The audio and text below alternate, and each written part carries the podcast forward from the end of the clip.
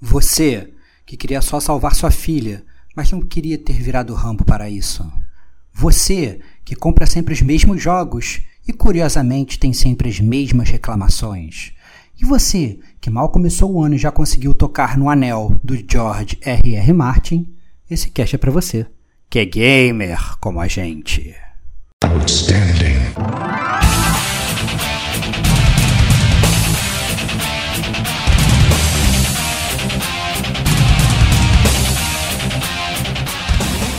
Rodrigo Estevão. E da cara do Diego, vai lá, mata os inimigos, pega o dinheiro, compra um negócio, salva ali. Diego Ferreira. É, esse jogo não tive nenhum tipo de engasgo, nem nada, funcionou perfeito.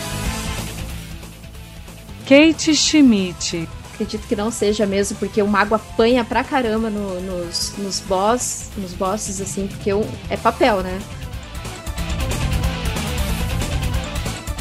Este é o gamer como a gente.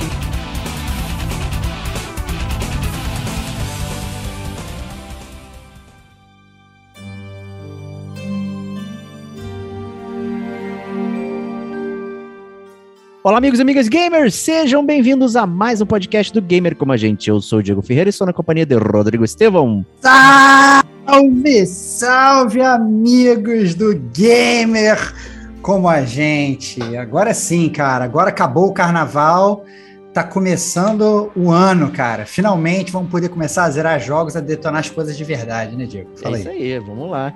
Também trouxemos Kate Schmidt, a maior detonadora de todos os tempos aqui de jogos. Fala pessoal do Gamer Como a Gente. Bom, tava com saudade de gravar um Detonando agora, né? E, enfim, o Estevão falou assim: ah, agora é hora de zerar jogo ou aumentar o seu backlog, né?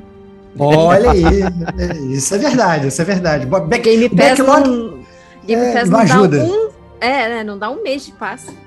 É, não ajuda, não ajuda. Mas, mas não tem como, né, galera? esse é o pesadelo de todo gamer, né, cara? A verdade é que o nosso, nosso backlog é uma hidra de lerna. Para cada jogo que a gente corta a cabeça fora, dois nascem no lugar.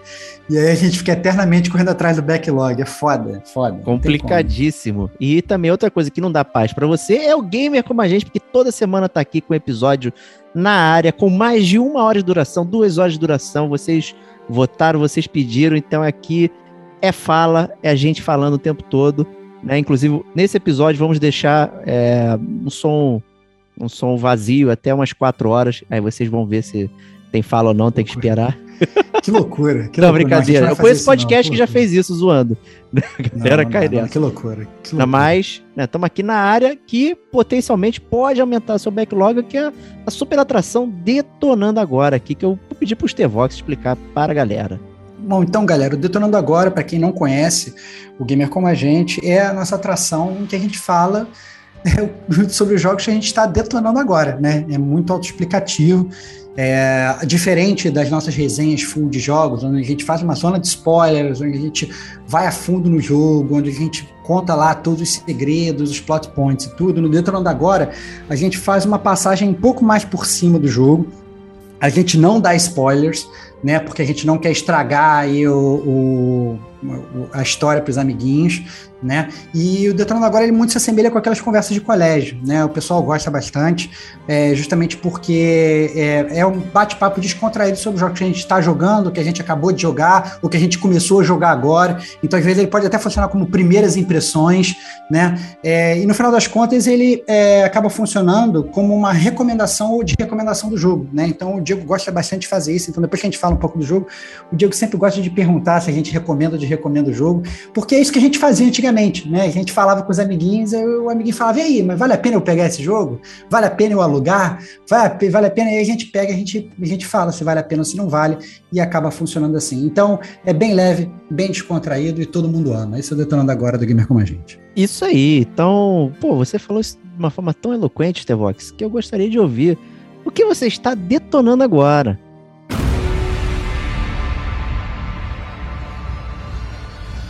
Cara, eu tô detonando um, um, jogo. Na verdade, eu acabei de detonar. Eu detonei ele hoje, na verdade. É um jogo que é um pouco roubado, porque a gente já falou dele no Detonando Agora. O quê? É, que isso? Rouba é, gamer como a gente, né? Exatamente. Eu tenho que roubar lá Diego, né? Que eu tô tô vestindo aqui minha câmera custo do Diego, mas como na verdade não fui eu que trouxe ele no Detonando Agora, é, eu me achei no direito de, de trazer ele para falar um pouco dele, que é o Resident Evil Village, o mais conhecido como Resident Evil 8. E como a gente aqui no Gamer com a gente, a gente tem um histórico de Resident Evil, né? A gente fala muito da série, já fizemos podcast de toda a série antiga, já fizemos podcast dos remasters e tudo, já fizemos podcast do Resident Evil 7 e tal, e tá faltando, na verdade, só o 8 para falar. É, eu achei legal vir falar aqui um pouquinho, até porque imagino que o Diego esteja bastante curioso, porque ele é um fã inveterado da série, né? Sim, Nath? e, e fã medroso, ainda por cima, né? Então, É. tô com muito medo de jogar. Então eu quero saber Então- sobre ele. Cara, então eu já começo de cara falando, porque é para você que se você, na verdade, é, o, é, é muito fã de Resident Evil, mas você tem medo de jogar Resident Evil, você pode ir tranquilo nesse, porque esse é o Resident Evil que dá menos medo em todas as histórias do Resident Evil, cara. Não é possível.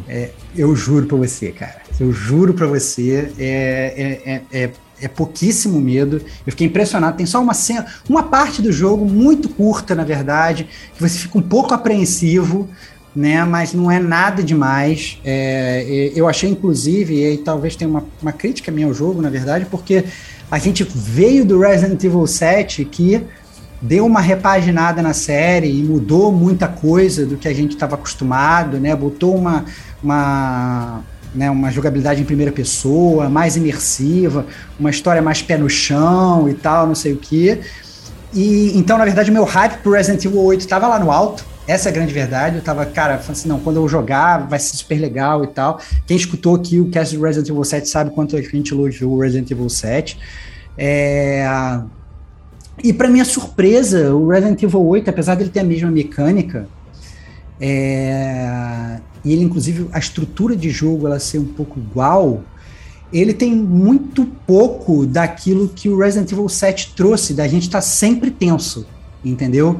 Da gente estar tá sempre na ponta dos cascos, da gente estar tá toda hora olhando para o lado sem saber o que, que vai acontecer. Então, assim, é, eu achei isso um grande infelizmente do jogo, né? É, porque eu estava realmente esperando voltar toda aquela atmosfera é, de medo e terror, e infelizmente eu achei um jogo até muito arcade, na verdade. Assim, muito, tem, tem, muito inimigo, você tem muita bala, você atira em muita gente toda hora, entendeu? Então eu achei que o jogo ele até foi um, um foi uma quebra do estilo que eles mesmos criaram no Resident Evil 7. Você acha que isso é culpa do setting? Tipo, ser um vilarejo, que é um ambiente é, mais aberto?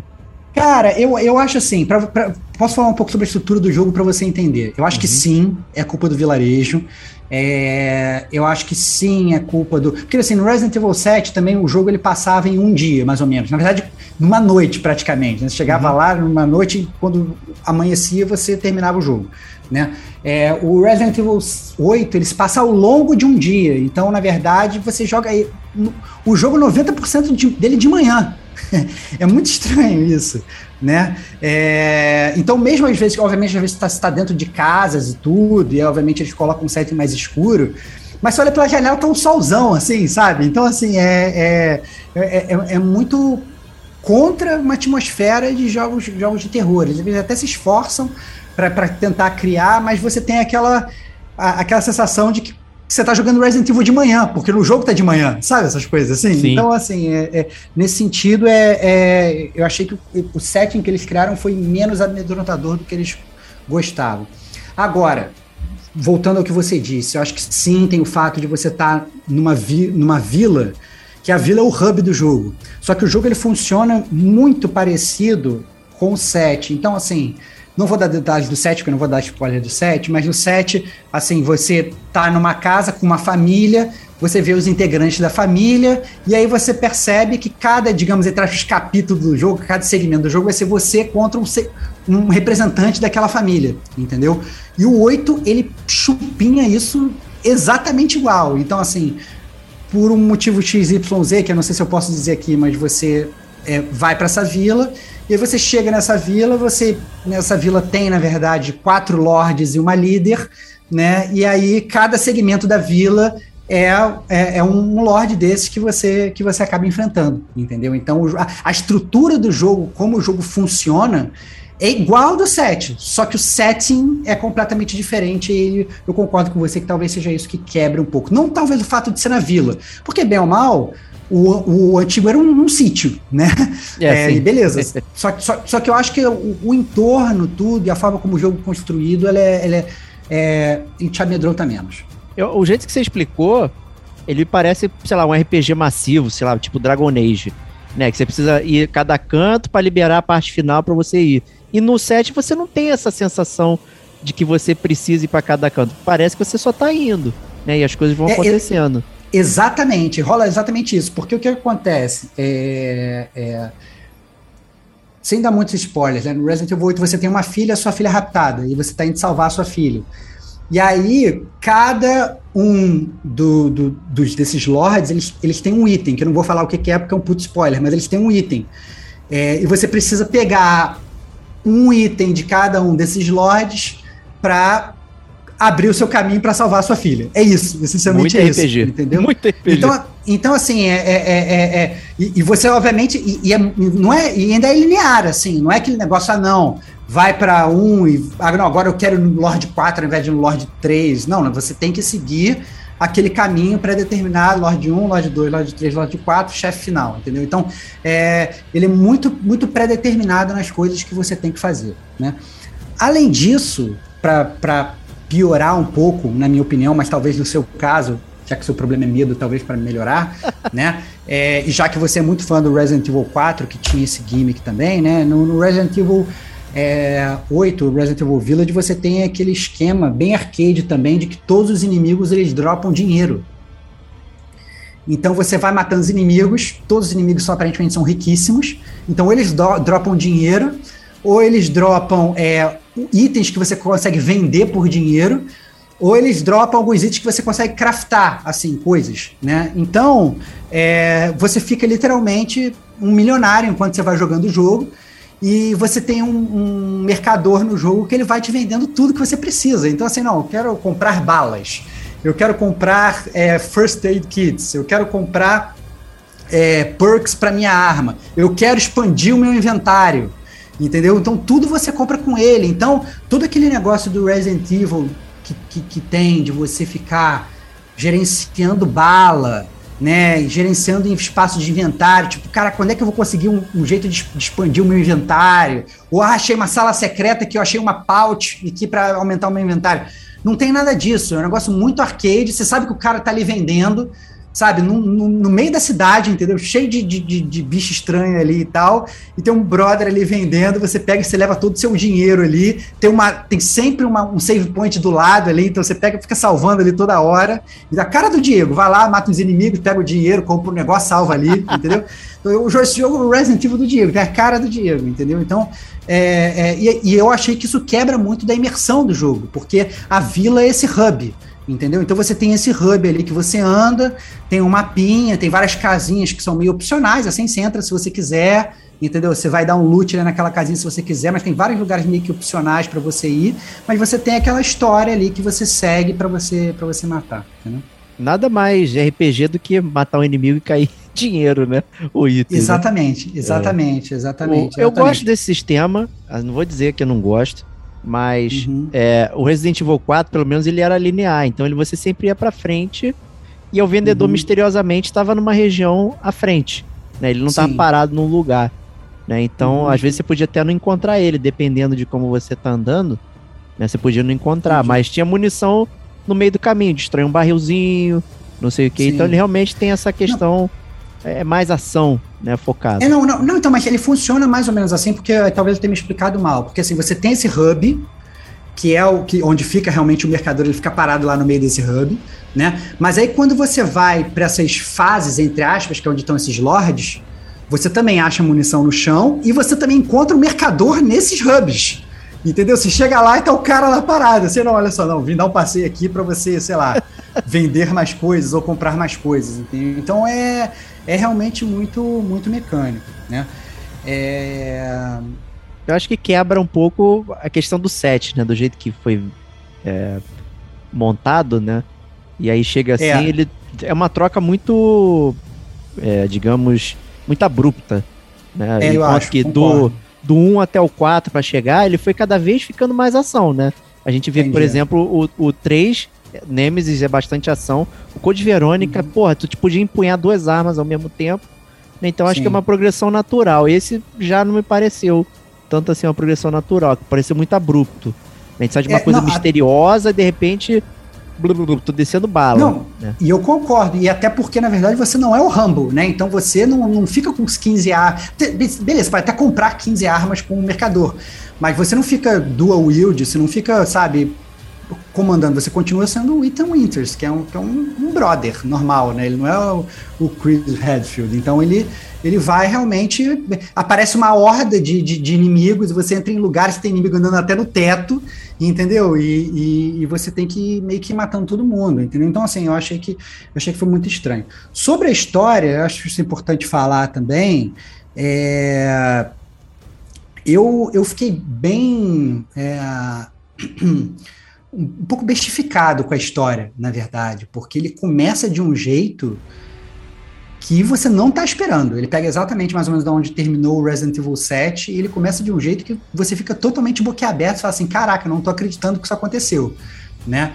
E aí a história segue daí, você fica até curioso para saber o que vai acontecer. Só que aí você fica, na verdade, grande parte do jogo todo sem ter é, meio que avanços na história. Você vai andando, que você quer salvar sua filha, mas você não vai sabendo de nada do que está acontecendo e tal. E aí, quando você chega lá nos últimos 10 minutos do jogo, aí eles te põem toda a história do jogo em 10 minutos. Assim, não, então olha só, agora você entender o que aconteceu. E bota um milhão de coisas ali para você entender o que aconteceu. O que é bom e ruim. Eu achei muito bom porque eles. Não sei se você lembra no Resident Evil 7, a gente, uma das coisas que a gente até é, é, é, falou é que é, parece inclusive que está jogando um jogo que não é Resident Evil, né? E aí quando chega bem no final, aparecem certas coisas e tal, e a gente começa a fazer os links com a série, né? Sim. É, e com Umbrella, essas coisas todas. No Resident Evil 8, ele aprofunda ainda mais isso. Então eu achei muito legal. Quando você chega no final do jogo, ele aprofunda coisas espetaculares que, inclusive, remetem a todos os Resident Evil anteriores. Só, caraca, que maneiro. É muito legal. Né? É, Só que, em compensação, eles também resolvem repaginar algumas coisas que foram apresentadas no set, no próprio set, que você fala, ah, não, vocês mexeram nisso, e aí você fica meio decepcionado. Então, no, no final do jogo, uma turbulência assim de altos e baixos, em que eles dão mais ou menos o que a gente, na verdade, tinha pedido para eles no, no, final do set, mas ao mesmo tempo eles te tiram coisas que eles deram no próprio set, Pô. entendeu? Então, então, assim, eu não quero falar, porque se eu falar é um spoiler absurdo, mas é, é, é um jogo que, em termos de história, para Resident Evil, ele tem que ser jogado, porque ele claramente ali, tipo, tem uma, uma parte canônica importante, ele fala bastante da história do jogo e tal, e ele, inclusive, infelizmente, na minha, na minha opinião, ele acaba modificando algumas coisas que foram contadas no set e tal, de, um, de, um, de uma certa forma, né? Não posso dar spoilers. Porra, caraca, manda no sigilo lá, pelo amor de Deus. Não posso, cara, eu tenho que jogar. Não, sabe por quê? E, e, sinceramente, eu sugiro você não, não se spoilerizar, porque é um plot twist dignos de plot twists entendeu? De Knights of the Old Republic, assim, é um plot twist que goste ou não, você pode gostar ou não do outcome desse plot twist. Mas quando você chega no plot twist, eu falei, cara, eu não estou acreditando, entendeu? Eles te passam uma rasteira Porra, e é um meu. plot twist, é um plot twist nunca visto antes no Resident Evil. Então, assim, não, não leia, não pesquise, até porque quando eles te contam, você fala, ah, não acredito, entendeu? Então, é, é, é engraçado nesse sentido, assim, então vale a pena. Agora, é, eu, assim, eu, na verdade, quando veio esse plot twist, a minha, sinceramente, foi uma decepção para mim. Porque eu falei, cara, não estou acreditando, mas eu fiquei puto. Eu falei, puta que pariu, é sério isso? Entendeu? Mas eles claramente tentaram meio que, meio que botar você literalmente de cabeça para baixo ali. Porra, tô curiosíssimo aqui pra, pra jogar, cara. É, cara. Rapaz. Então, é, por, por, isso que eu achei, cara, assim, eu, eu achei que é, o Resident Evil 8, ainda mais você sendo um fã da série, é, eu acho que tem que jogar. Você, o fato de você ter gostado do set, é, você é, é, uma progressão natural, então você vai gostar. Eu acho que o fato dele ser mais arcade e claramente dar menos susto. Porque literalmente. Cara, eu, eu, vou ser bem sincero. É, eu acho que é o. Cara, eu acho que se tem um jump scare no jogo, é muito. Essa é a verdade. Mas lembra que sou eu, Entendeu? pode ter uns 50, tá? Não, não, não, não é. Ah, e até, assim, até aquele negócio, por exemplo, do, do, do- que a gente tá muito acostumado no Mr. X, ter alguém te seguindo e tal, não sei o quê. E aí todo mundo fala, não, mas você tem aquela Lady Dimitrescu que fica te seguindo no jogo todo, sabe? Cara, a parte da Lady Dimitrescu te seguindo, que ela, é- ela é uma dessas lords. Entendeu? Cara, é a primeira Lorde que você enfrenta, entre aspas. Então, esse segmento do jogo ele acaba em 10 minutos, entendeu? Então, você passou 10 minutos, 15 minutos de jogo e tal, não sei o quê. Acabou essa parte, não tem mais ninguém te seguindo, entendeu? E boa Então, parte do assim, Max foi em cima dela, né? Então, inclusive, eu não tinha essa impressão. Exato. Eu achava que ela era mega vilã do jogo. Exato, eu também achei, eu também achei. Então você fica com uma impressão do jogo, você vê aquela mulher, ah, não sei o que, não sei o que, vou enfrentar ela o jogo todo, nada, cara. Tipo assim, essa é a primeira hora do jogo ali, é como se fosse o primeiro boss, passou aquilo, você tem outros lords que são tão importantes quanto ela, entendeu? É, só que eles foram muito poucos divulgados e, e- e- e- talvez o segmento dela seja um pouco maior do que os dos outros, essa é a verdade. Entendeu? Tem, tem, por exemplo, tem um Lorde que, que você vai enfrentar que literalmente ele dura meia hora, assim, é um negócio até meio gimmick e tal. Você vai, resolve meia hora e, sai, entendeu? Mas, mas em termos de importância para até para o storytelling do jogo, é, ela tem o mesmo peso que os outros, entendeu? Então, é, eu acho que talvez eles tenham feito realmente essa, essa, essa publicidade porque eles queriam é, né, se, impulsionar pelo fato que ela é o seu, ela é o seu Nemesis, né? Ela é o seu Uhum. Mr. X, fica seguindo, que fica te seguindo em algumas partes do jogo, né? Porque você vai pro hub dela, que é uma mansão, mansão de Metresco, quando você tá ali naquela mansão, ela te segue. Se saiu da mansão, acabou, não tem mais, entendeu? Ela não sai Então, da pela é- porta. Ah, valeu, xoxô pombo, né? É, mas é mais ou menos isso, mais ou menos isso. Não vou contar por quê também, porque é outro spoiler, mas bem ou mal, né? Assim, é, você sair ali daquela mansão, acabou, não vai ter mais, você pode ficar tranquilo que não vai ter mais ninguém te seguindo, entendeu? É isso. Entendi. Pô, então tô tranquilo aí. E o, o tempo que demorou o jogo? Você achou que foi Cara, adequado? Por, ser muita Eu, ação? eu achei assim, eu, eu, eu zerei o, jogo em oito horas, tá? Só que dessas oito horas, eu fiquei fazendo tudo que tinha pra fazer, inclusive deixando meu controle, às vezes, largado em cima da cama. Então, assim, é, eu fi- passeei por tudo que tinha pra passear, entrei em todas as casinhas. O mercador tem um determinado. Cara, parece Final Fantasy. O mercador tem uma hora que ele vira pra você e fala assim: não, olha, se você quiser, eu posso cozinhar pra você. Você, como assim cozinhar? Aí você mata os animais. Não tô brincando, você mata os animais, ele tem umas receitas, eu preciso de três peixes e duas galinhas. Aí você dá pro cara, o cara cozinha pra você, ah, não, isso aqui vai ser o, o- você aumentar o seu life. Saca? Pô. Então, assim, é, é- é você come, aí você olha no mapa e tem assim, tem um mapa lá no cantinho, tem um símbolo de uma galinha. Opa, tem galinha aqui. Você vai lá, mata a galinha, leva a galinha pro cara. Mas entendeu? tem O cara inimigo cozinha. ou só tá a galinha fofocando? Não, tem inimigo, mas, cara, é, é- cara, é, é- é um inimigo normal, cara, um zumbi lá parado. Então você pega, você mata o zumbi, mata a galinha, pega e tal. Cara, é muito estranho, cara. Tô falando, é muito estranho porque Nossa, a gente e- tá acostumado. Isso é e, bem e é de manhã. E é de manhã, cara, é de manhã, sabe? Então, assim, é muito. é, e, e como eu te falei, você tá sempre com muita bala, e você tá sempre. Ou com muita bala ou com muito dinheiro. Se você tá com muito dinheiro, você consegue comprar bala. Entendeu? Então, assim, é, é, é- é muito, senti muito fácil nesse sentido. Então, em nenhum momento você se sente num survival horror. Pelo menos eu não me senti. Exceto em um segmento, como eu falei, exceto em um segmento específico do jogo, que eles meio que eles tiram a sua arma e falam assim: não, olha, meio que sai daqui agora. Aí você fala, opa, estou sem arma, eles meio que te tiram do seu core ali, né? Só que, na verdade, até por você estar sem arma, você não pode fazer muita coisa, você entende? Então, em termos de gameplay, você sabe que você tem que só ir do ponto A até o ponto B, porque você não tem como se defender ali. Então, se você morrer é porque, sei lá, foi scriptado, porque você, sei lá, entrou numa porta errada, ou que você fez alguma coisa errada. Mas é o único momento que você se sente minimamente ameaçado é quando eles te tiram as suas armas, entendeu? Porque em todos os outros momentos você tá o Rambo ali, entendeu? É muito bem tranquilo. Entendi, entendi. Kate jogou, não jogou? Joguei, eu parei na Casa das Bonecas. Eu não Olha aí, pois é. Pois Mas, é, ah, pois é. é, Porque acho que eu comecei a, a jogar Pokémon, se eu não me engano. Ah, mas eu preciso terminar. Eu não terminei o jogo. E, assim. ah, é que é, é assim, é, é coisa de, de Resident Evil, né? Ele vai perdendo um pouco a cadência, né? E eu também achei que a Lady. A, a Lady Dim, Dis- Dimitrescu, Dimitrescu. né? Dimitrescu. É. Eu achei que ela seria a grande vilã, porque o marketing que foi montado em cima dela foi algo como se, olha, ela vai ser a grande vilã do jogo e tudo mais. Mas não, realmente. ela é a primeira, né, que você tem de encontro ali. Aí eu parei nessa casa dos bonecos que você não enxerga nada. Você fica tenso pra caramba, naquela sensação de que alguma. na iminência de que alguma coisa muito ruim vai acontecer. Então acho que. Ah, não tem jumpscare, mas eu fiquei tensa em bastante, assim, em algumas partes ali, só esperando pelo pior. Que, que é justamente essa parte, na verdade, do jogo. Que É, nas casas das bonecas eles tiram as suas armas e falam assim: não, se vira ali e tal. E é um momento do jogo que você fica. Cara, tô meio vendido, então você fica realmente mais tenso. Mas a- a- essa casa das bonecas, literalmente, ela dura muito. É muito rápido. Eu não tô brincando, ser, ser meia hora é muito, assim, muito rápido.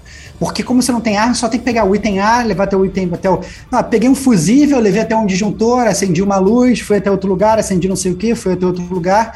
Então aí ele resolve muito rápido, entendeu? Então, e aí depois você já volta pro hub lá, já tá no solzão, tá lá pegando seu, seu bronze, entendeu? Então é, é, é, é- é muito estranho. Depois você, vai para um lugar onde, cara, tem um cara meio que construindo um exército e tal. E, cara, tem um cara construindo exército no meio do Resident Evil, cara. E aí, e aí você. O cara manda o exército pra cima de você. Cara, é, é muito estranho, cara. Então, assim. É, real- eu, eu diria que é Resident Evil na essência daquele negócio da loucura, entendeu? Que, que, que você tá vindo assim. pa- parece que até que eles pegaram aquilo que eles estavam criando do set ser mais pé no chão. E meio que fala assim, não, beleza, agora vamos voltar às raízes aqui da série e tal. Começaram a botar umas coisas muito loucas na série, que você fala, cara, mas por que, esses caras estão fazendo isso? Então tem uma quebra muito daquilo que eles estavam fazendo. Mas ao mesmo tempo, por ser o mesmo personagem, por ser primeira pessoa e tal, ainda tem um quê do Resident Evil 7, mas parece realmente um jogo distinto. Entendi. E aí, mas você recomenda pra galera? Você acha que vale a pena? Cara, eu, eu acho o seguinte, é... essa é uma pergunta bastante difícil. Assim, eu acho que se você é fã da série, eu recomendo. Ponto. Né? É, Se você é fã de jogos de terror, você fala assim, poxa, eu quero jogar um jogo de terror, eu não recomendo. Vai jogar Resident Evil 7. Resident Evil 7 é um bom jogo de terror. Né? Você fica realmente com, com, com, com, com, com medo em alguns momentos e tal. Agora, se você joga, gosta de jogo arcade, eu acho que tem outros jogos arcade que são melhores que o Resident Evil 7. E mais barato, talvez. É, que mais barato que o Resident Evil 8 que você consegue jogar e você consegue se divertir, entendeu? Porque. E, e- quanto mais você vai andando, mais arcade ele vai ficando, entendeu? É impressionante, porque o seu personagem vai ficando cada vez mais poderoso, você vai upando as suas armas, você vai upando as suas armas, cara. Tem essa parada também, eu esqueci de falar. Você paga dinheiro, você vai le- lev- levando o level das suas armas. Então, assim. É eu achei, eu achei. Então, assim, eu recomendo em, em, em- pontos muito específicos. Eu recomendo com certeza para você, porque você é fã da série e, e- e não tem susto e, e é arcade. Então, eu acho que talvez seja um, um no-brainer para você. E, e eu acho que você, principalmente quando chegar mais pro final do jogo, você vai, vai te remeter algumas coisas do Resident Evil, de Resident Evil anteriores que talvez possam ser legais. Maneiro. Entendeu? É, agora, o. Eu achei, na verdade, infelizmente, o Resident Evil 8 um tapa na cara de quem estava vindo do Resident Evil 7 querendo uma experiência similar. Entendeu? A gente até, às vezes. E o que é engraçado do Resident Evil do, no- do Gamer como a gente, que a gente, a gente fala assim, não, a gente quer que o cara inove. A gente quer que os desenvolvedores eles criem coisas novas. A gente não quer só que ele fique milcando a série repetindo a mesma coisa. A gente cansa de falar isso aqui Sim. né? E, e eu entendo, e a gente realmente quer isso. Só que o que o- a Capcom fez com Resident Evil 8 é eles pegaram, na verdade, o que eles tinham melhor do último Resident Evil e eles tiraram fora. Né? Eles pegaram, sei lá, só a concha da estrutura do jogo e os personagens. E aí eles pegaram o que, na minha opinião, o que eles tinham de pior do Resident Evil anteriores, que era justamente essa parte arcade e tal, e trouxeram pro jogo. Então, o jogo ele ficou meio que um híbrido de duas coisas, eu achei que não precisava. Mas o jogo ele também termina com um gancho bastante importante pro próximo. Então, já tá muito claro aí que, que a história vai que a história vai continuar. Então, para você jogar o 9, por exemplo, para saber o que vai, que vai acontecer, você vai ter que jogar o 8. Então, se você for um fã da série, tem que continuar jogando. Então é isso aí. Perfeito. Vou querer jogar, com certeza, né? Por todos os motivos que você listou.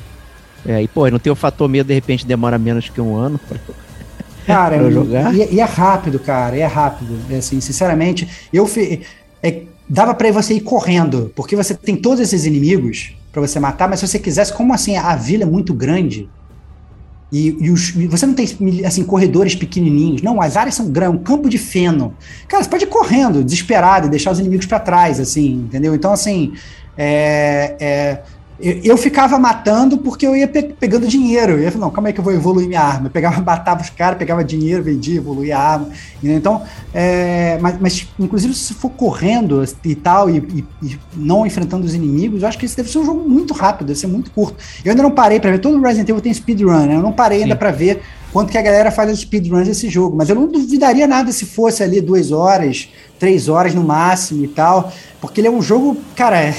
ele é muito rápido, assim, ele é muito rápido, porque eu fiquei rodando, rodando, rodando, vendo tudo, lendo todos os documentos, falando com todo mundo, mas eu presumo que seja muito rápido o speedrun do Resident Evil 8. Eu acabei de ver aqui, uma hora e 36. Ah lá, cara, cara, uma hora e 36, cara. É muito rápido, cara. É muito rápido. Porque assim, você, você já sabendo o que, que você faz, e, e correndo, e indo e tal, e pulando os inimigos, você zera o jogo muito rápido. Entendeu? Isso com certeza é sem glitch, é o cara correndo fazendo o jogo mesmo. Entendeu? Porque. E, e, e convenhamos, todos os Resident Evil eles eram assim: o 7 você tinha que zerar em 2 horas e meia. Você zerava em 2 horas e meia. Entendeu? E era muito bom, mesmo zerando em 2 horas e meia. Né? Então o, o, o, Resident Evil 8 é assim também. Deve ter um, um speedrun. Obviamente, esse cara daí deve ser né? Um, um, cara insano para zerar em uma hora e meia, mas talvez, sei lá, em duas horas, duas horas e meia, três horas, seja muito factível de você zerar, porque você percebe que o jogo não tem muito mistério, entendeu? É, o 2 mesmo, né? A primeira vez que eu zerei o 2 foi, sei lá, 12 horas, não sei o que. Depois eu consegui zerar em uma hora e meia também. Né? Depois não, você sabe o que fazer, tem as armas e tal, você vai acelerando. Não, não, não assim, e assim, não tem puzzle, acho que só tem um puzzle no jogo, dois puzzles, então assim, não tem puzzle, então não tem nada para te atrapalhar. E, e, e, pelo que eu entendi, você tem aquele fator de assim, você zera e você abre um, um shop que você compra fora do jogo mesmo. Você compra armas e compra perks para você usar no, na, na sua jogatina seguinte. Então você compra munição infinita, você compra não ah. sei das quantas, você compra não sei o que. Então, aí você pega, você começa um New Game Plus literalmente o Rambo, entendeu? Com todas as armas, munição e tal, não sei o que. Aí você vai matando todo mundo, entendeu? Então, é, e aí eu acho que ele gira muito em cima disso, de você comprar as coisas e executando. Então ele tem, eu acho que tem um fator replay, não porque ele vai te dar coisas novas da história, mas porque você literalmente vai estar transformando ali no Sylvester Stallone e vai trucidando todos os inimigos. Sacou? Perfeito. Então tá aí. É isso. Resident Evil Village, de novo aí no, no Gamer Como a Gente, detonando agora. Então só falta isso. a resenha. Né? Só então... falta resenha, só falta resenha. Em breve, em breve, em breve, em breve, com a gente. É é, mas seguindo aqui a, o roletrando aqui do, do, do, do Gamer como a gente, é, vou botar aqui na fila o meu grande amigo Diego Batista Ferreira. O que, que você está detonando agora?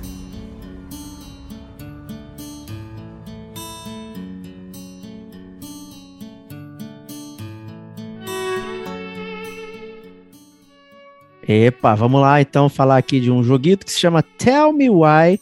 Ele é exclusivo Microsoft, tive a oportunidade de jogar no Game Pass, na versão cloud, né? Então aproveitando aí que eu não tenho o, console, mas joguei na versão nuvem aí, no meu celularzinho, super tranquilo, bem gostoso. O cloud está cada vez melhor funcionando.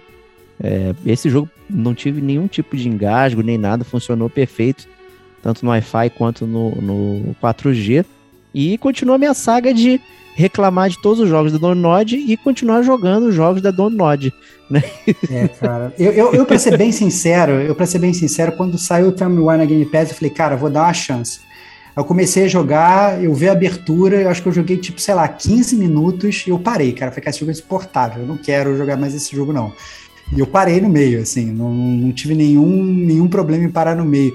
A minha pergunta é muito simples para você, Diego. Assim, óbvio que eu vou querer que você né, conte um pouco da história e tal, para quem não sabe, para a gente né, é, é, vender ou talvez não vender o jogo. Mas antes que você conte, minha pergunta é muito simples, cara. Por que, que você continuou jogando, cara? Essa, essa é de cara a minha, minha primeira pergunta para você.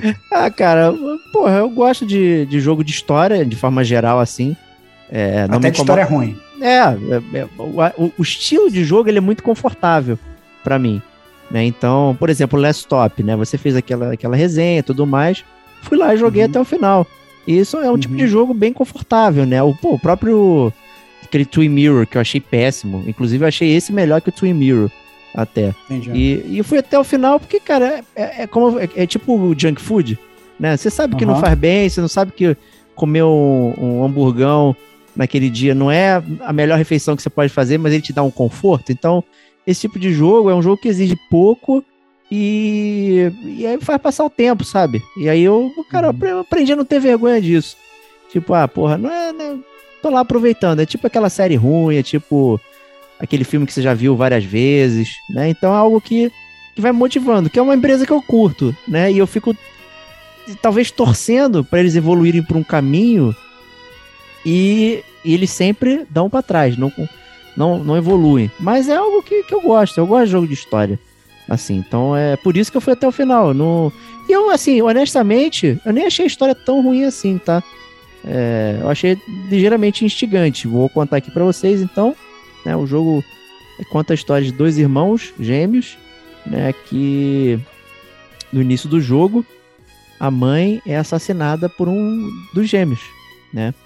E aí é, ele, ele vai parar num- numa espécie de detenção, prisão para adolescentes e tudo mais. Reformatório. Reformatório, isso.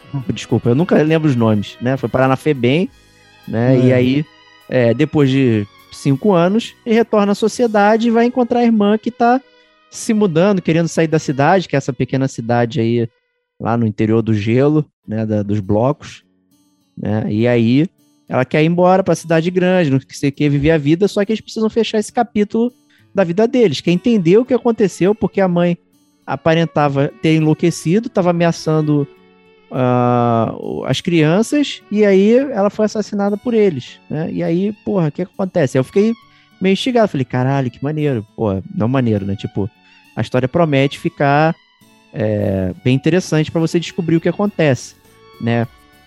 E um dos pontos positivos para isso é porque o local não é muito grande. Ele- então ele tem poucos personagens, favorece bastante você a conhecer, a interagir com eles, conversar é, e saber o que, o que tá acontecendo. Então isso foi uma parada que eu, que eu curti muito. O cast ele é bem, é, bem fechadinho, bem pequeno, é, para você descobrir o que está acontecendo. E uma das curiosidades também é que eram irmãs, né, gê- gêmeas, só que uma, na verdade, se identifica como um homem, né? Então ela, é, ele, né, sai do reformatório como um transicionado, como um homem trans, não sei o que, ainda, tão, ainda tem essa parte social ali que é curiosa, como as pessoas em volta vão recepcionar isso é, e tudo mais. Então também tem, tem essa parte.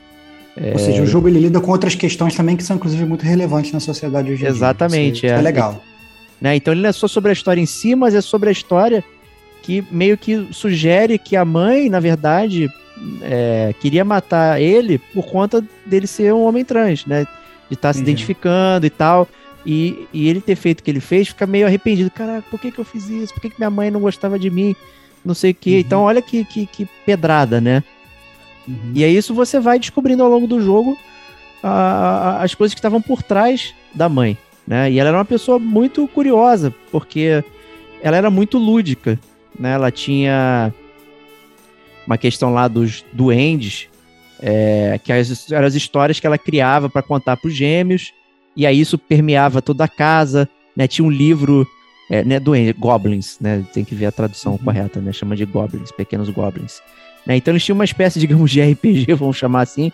Tinham vários personagens e tinha as histórias criadas por ela que, me- assim, você acaba percebendo que aquilo não é só uma ficção um conto de fadas, né? Que ela criou, mas na verdade tem a ver com a própria vida dela e com a vida que ela tá vivendo na cidade ali é, de Delos Crossing. Então tudo isso vai se juntando ali para você descobrir qual é o cerne da questão, que levou ela a fazer o que ela fez, como, como os gêmeos vão se relacionar com toda a história, é, como é que eles vão se descobrir, né? Então tudo isso vai, vai avançando na história, né? Que eu achei legal, tá? Eu achei ela coesa, não achei é, super solta, tipo Life Strange 2, é, o próprio Twin Mirror, acho que ela é bem fechadinha ali para você compreender o que tá, tá acontecendo. Então por que, que você achou ruim?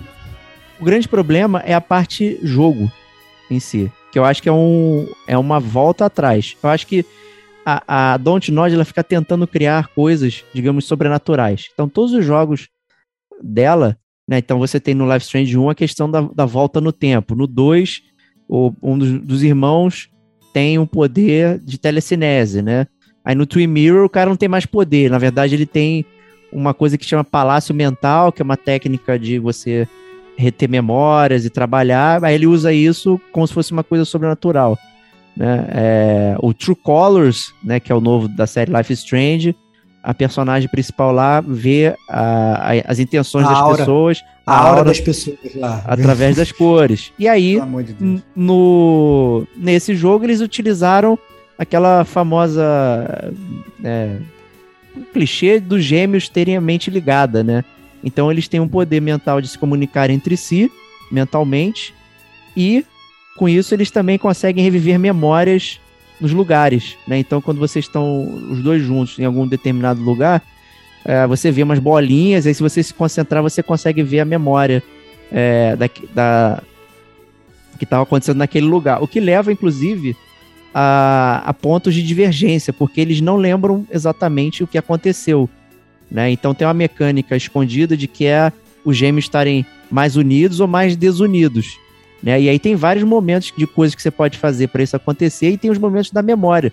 Tipo, um fala assim, pô, foi isso que aconteceu. Aí o outro olha assim, não, não foi isso que aconteceu. Foi tal coisa. Aí você precisa tomar a decisão de qual memória né, tá valendo. Né? E isso Uhum. pode causar união ou desunião é, dos gêmeos, tá? Mas tudo isso é muito sim- simples, não é uma coisa super elaborada, você não fica com uma sensação de que tá perdendo coisa. É até um pouco chato acionar essa questão é, das memórias, sabe? Demora muito. O- uma coisa que eu sempre curti no Life is Strange, é, principalmente no 1, era o charme. E esse jogo, ele não tem charme nenhum, ele é muito quadrado. Ele é super lindo, os cenários são bizarros, bem legais. É, você nem acredita, né, que, que foi a Dontnod que fez, porque realmente tá, tá num esquema diferente, mas ele é muito quadrado. Né? Ele não tem charme, o botão para você apertar para é, falar, sabe? Tudo isso é escondido até. Você tem que apertar um botão para aparecer as opções, e aí você aperta outro botão que corresponde às opções. Tudo isso muito feio. É, você não sente as emoções como tinha no, no, no 1, por exemplo. Você não acha é, que.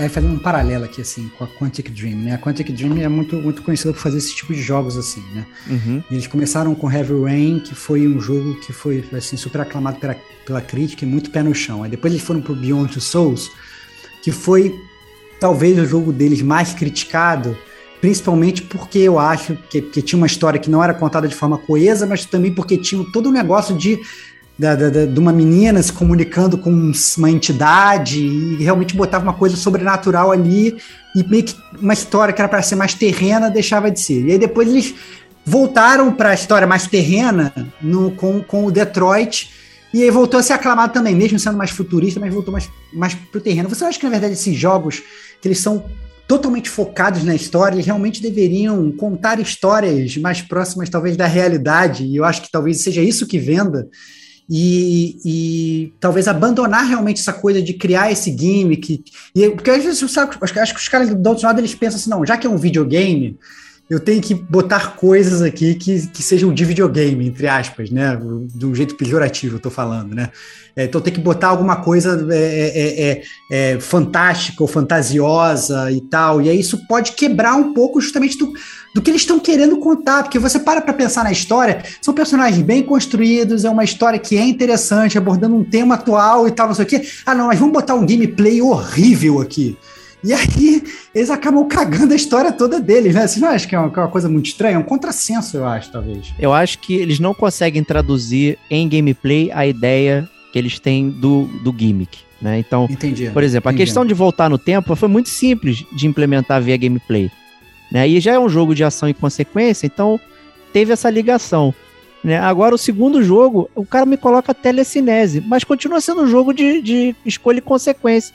Como é que eu vou colocar telecinese nisso?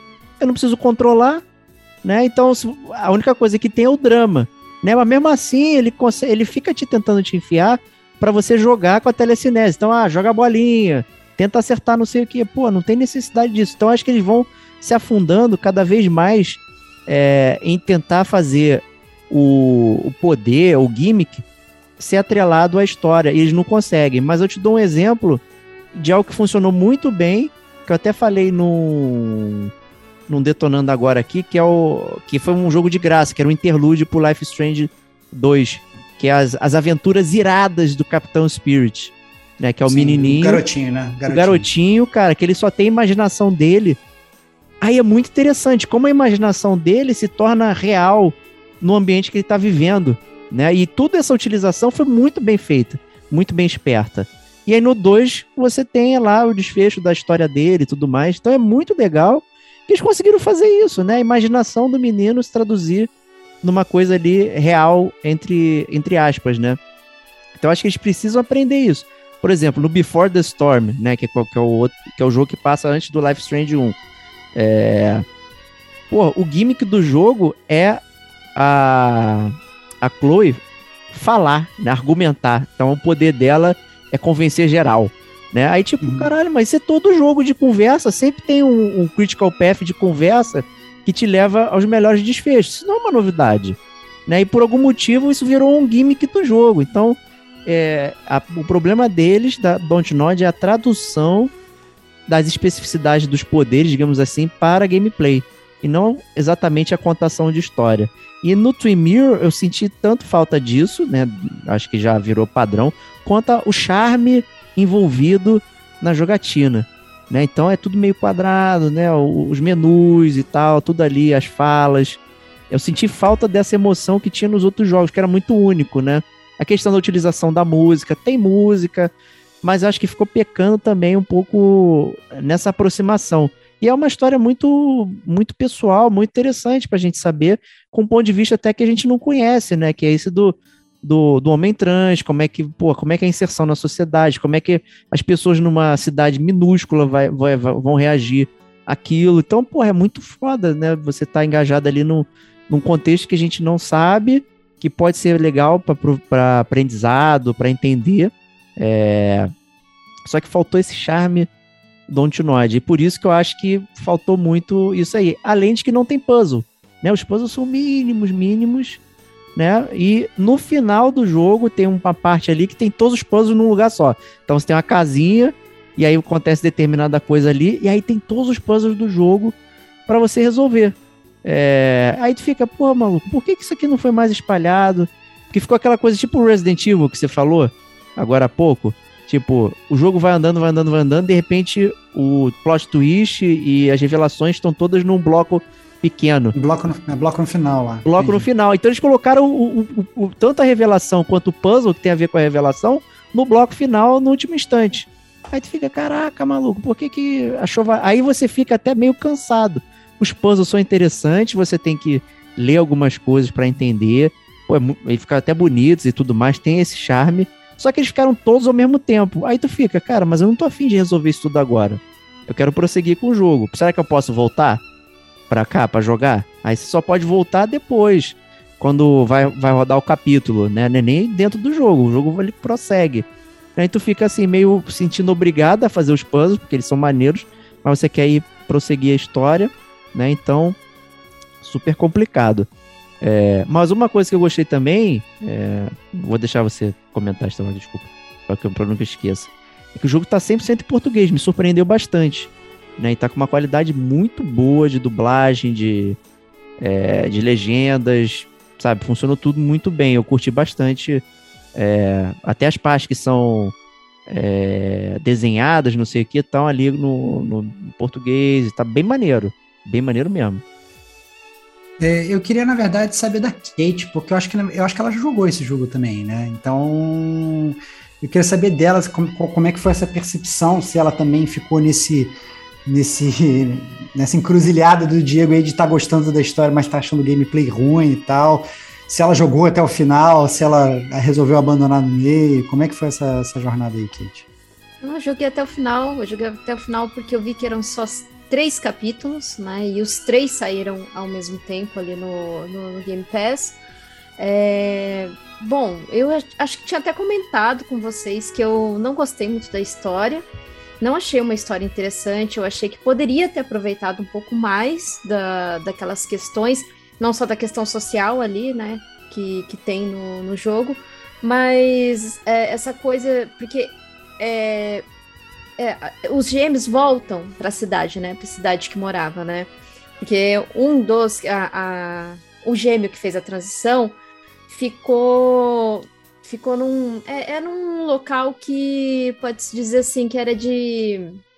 Não era bem prisão, mas como teoricamente cometeu um crime quando era criança, fica num. Ficou num reformatório, por assim dizer, né? E daí, é, depois que retorna à cidade, e a irmã vai lá buscar, vai buscar ele e tudo mais. E daí tem aquele choque do pessoal da cidade com ele, né? Ah, nossa, e, e sempre tem aquele comentário, né? Onde ela vai, nossa, tá diferente tudo mais. E daí eu, eu achei um pouco clichê, sabe? É, é, essas, esse andamento da história, sabe? Por isso que eu falo que ele poderia ser um melhor explorado mas até então eu entendo que, como é um assunto bem delicado, às vezes o roteirista não quis levar um pouco mais adiante certas questões ali. Então eu, eu achei um pouquinho clichê, mas eu confesso que o mistério de saber o que realmente aconteceu naquela noite, é, na qual um dos gêmeos foi parar lá no, no, no reformatório, eu fiquei muito, muito curiosa. E, e, não é spoiler, tá? Porque isso é bem no comecinho da história que fala o porquê que esse gêmeo tá lá e tudo mais. Então é bem comecinho mesmo, que é, que é realmente é, voltando para a cidade. E eu acredito que o nome do jogo é Tell Me Why, é assim, né? Você falar o, o porquê, o porquê daquilo tá acontecendo, o porquê que aquilo aconteceu. E muitas das coisas, é, os gêmeos não lembram muito bem o que aconteceu, porque quando você vive um, um acontecimento muito traumático, você acaba apagando, né, deletando certas coisas do, da sua mente. Então, até mesmo entre eles, assim, tem uma dúvida do que realmente aconteceu naquela noite, sabe? Então, isso caminha a história de uma maneira ok, legal, mas eu acredito que tem muito clichê nesse caminho que não faz tão interessante assim, sabe? Essa que foi a minha questão. De gameplay é realmente aquela coisa bem quadradona, uma coisa meio esquisita do que a gente está acostumado lá do Life is Strange. É, mas assim, eu não sei se o orçamento desse jogo foi um pouquinho menor, né? Porque esse jogo só saiu para uma plataforma. No, no caso do, do Xbox, ele não, não saiu assim multiplataforma. Não sei se tem se tem futuramente se tem planos para sair para outras plataformas, mas eu senti ali que eles seguraram um pouquinho na, no, no orçamento, ou até mesmo foi até uma decisão de direção de arte, mas eu acredito que não.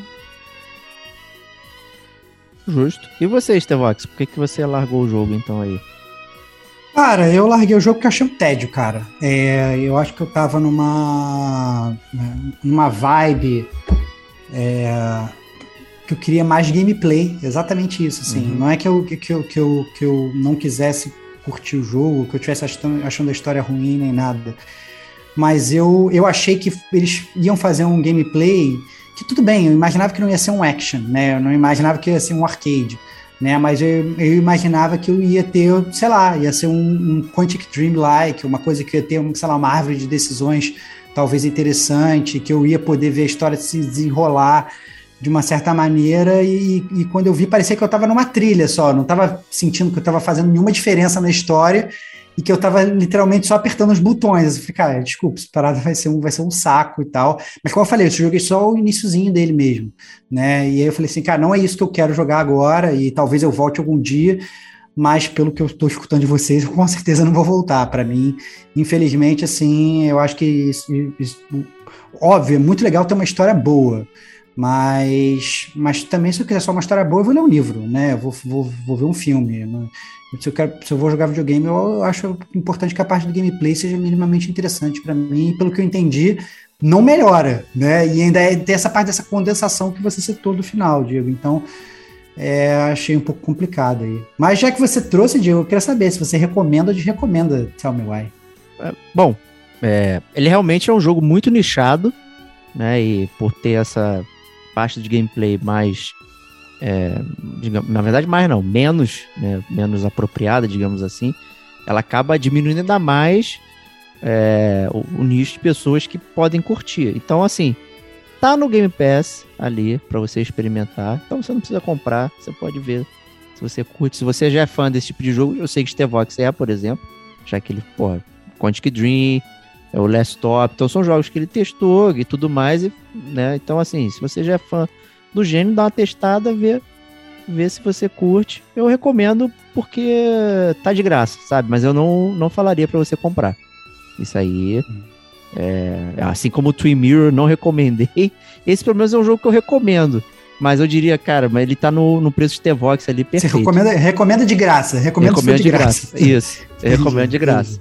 De graça. Porque é muito nichado, sabe? Então todos os contras, eles na verdade diminuem o preço, né? Pô, tu pagar 200 reais nesse jogo, pô, é vacilo. Né? Não, não, não, não, bate, não bate certo. Assim como, pô, eu amo Life is Strange também. Pô, mas tá saindo o remaster pra PS4. O jogo é de PS4, gente. Como é que tu vai me justificar pagar full price de novo se eu já paguei, sabe? Então são, são essas uhum. coisas, né, que são estranhas. Então esse jogo, né, é, eu recomendo se você for muito fã desse nicho específico e é, tem essa opção de você jogar na cloud ali. Então se você tem o Game Pass Ultimate, é, pegue ali, jogue, experimenta, que aí beleza, você não vai não vai, não vai se arrepender se não curtir. E se gostar, beleza, senta lá, curte a história e tal. É, é, é realmente um hit or miss, né, como a gente chama. Mas é isso. Vamos terminar aqui é, com a nossa amiga Kate Schmidt, que você platinou agora. Nem detonou.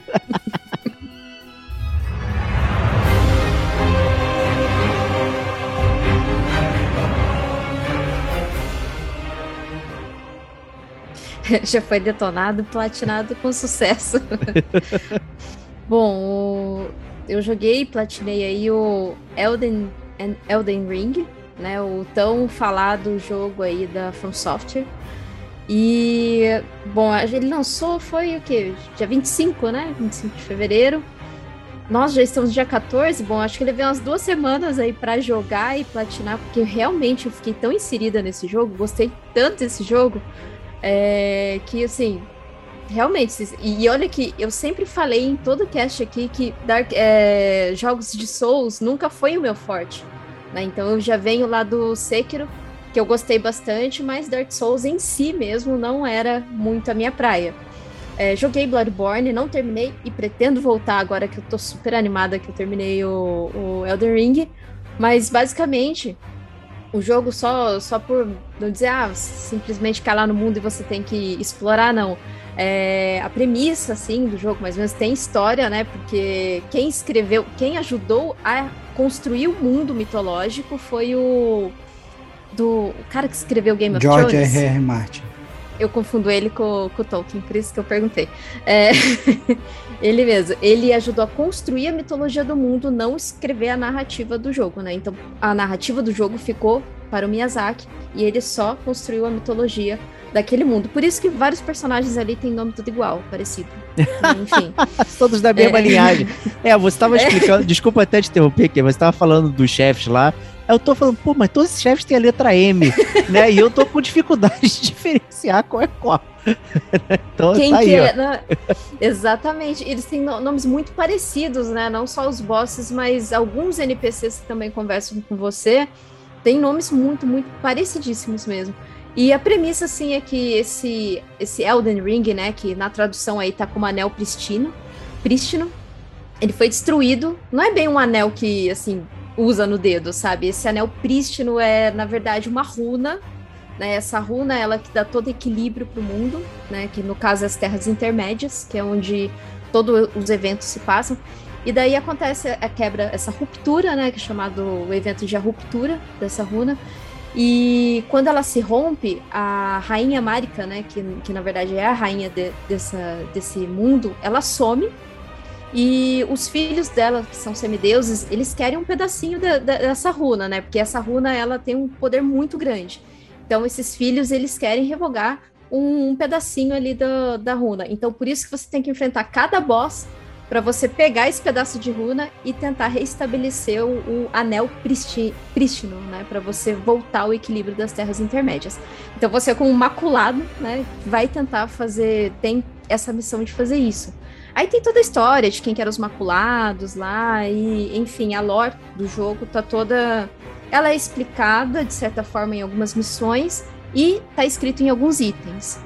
O problema é que em português os itens não estão traduzidos muito bem. Muito bem, não, tá? Tipo, horrível, Tá né? horrível. É. Caraca, que parada triste, meu, isso aí. tá triste. Inclusive, alguns, por exemplo, ah, o elmo. O elmo do Lorde. Aí tá lá a descrição: Elmo do Lorde, por exemplo, muito forte. É isso. Aí você vai ver em inglês, tem toda a lore do elmo. Quem que usava, é, a importância desse Lorde que usava esse elmo.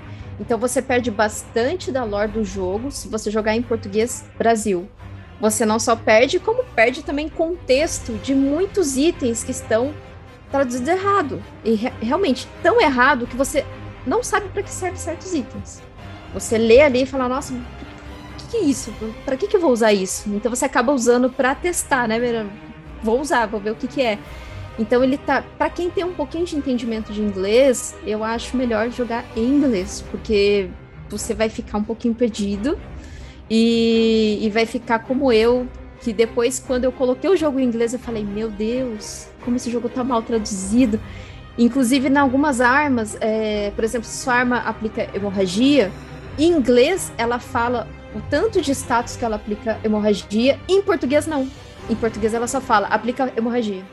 Assim, então isso atrapalha também na hora de você buildar na hora de você montar ali o, o, o, uma, uma certa build que você quer seguir, sabe? Ah, a build de Bleed, ou a, a, minha build é Quality Build e, e eu foco bastante em Bleed também.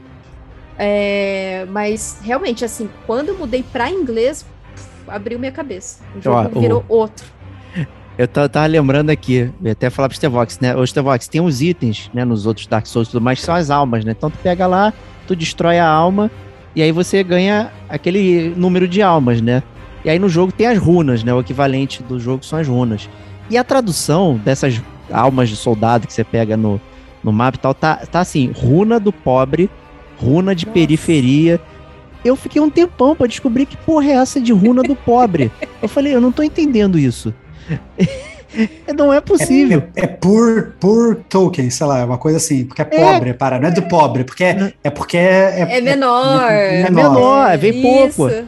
né? Isso. O periferia, eu, gente do céu, cara. Que que é isso? É muito horrível, é muito horrível. Então fica realmente. muito difícil de você entender os itens, cara, pelo amor de Deus. Sabe, umas paradas assim. Então, assim, então, de cara eu já entendi. é, Se, se, se você for jogar Elden Ring, não joga em português. Essa é a É. primeira dica, aparentemente, do, do gamer como a gente, que né, não faça isso. Mas assim, eu tô com, eu tô com várias dúvidas assim, sobre, sobre a série. assim. Primeiro sobre a história que a gente estava falando, né? Que é realmente contada através de itens, é, mas, é, mas tem uma história elaborada, ou seja, pelo menos assim, eles.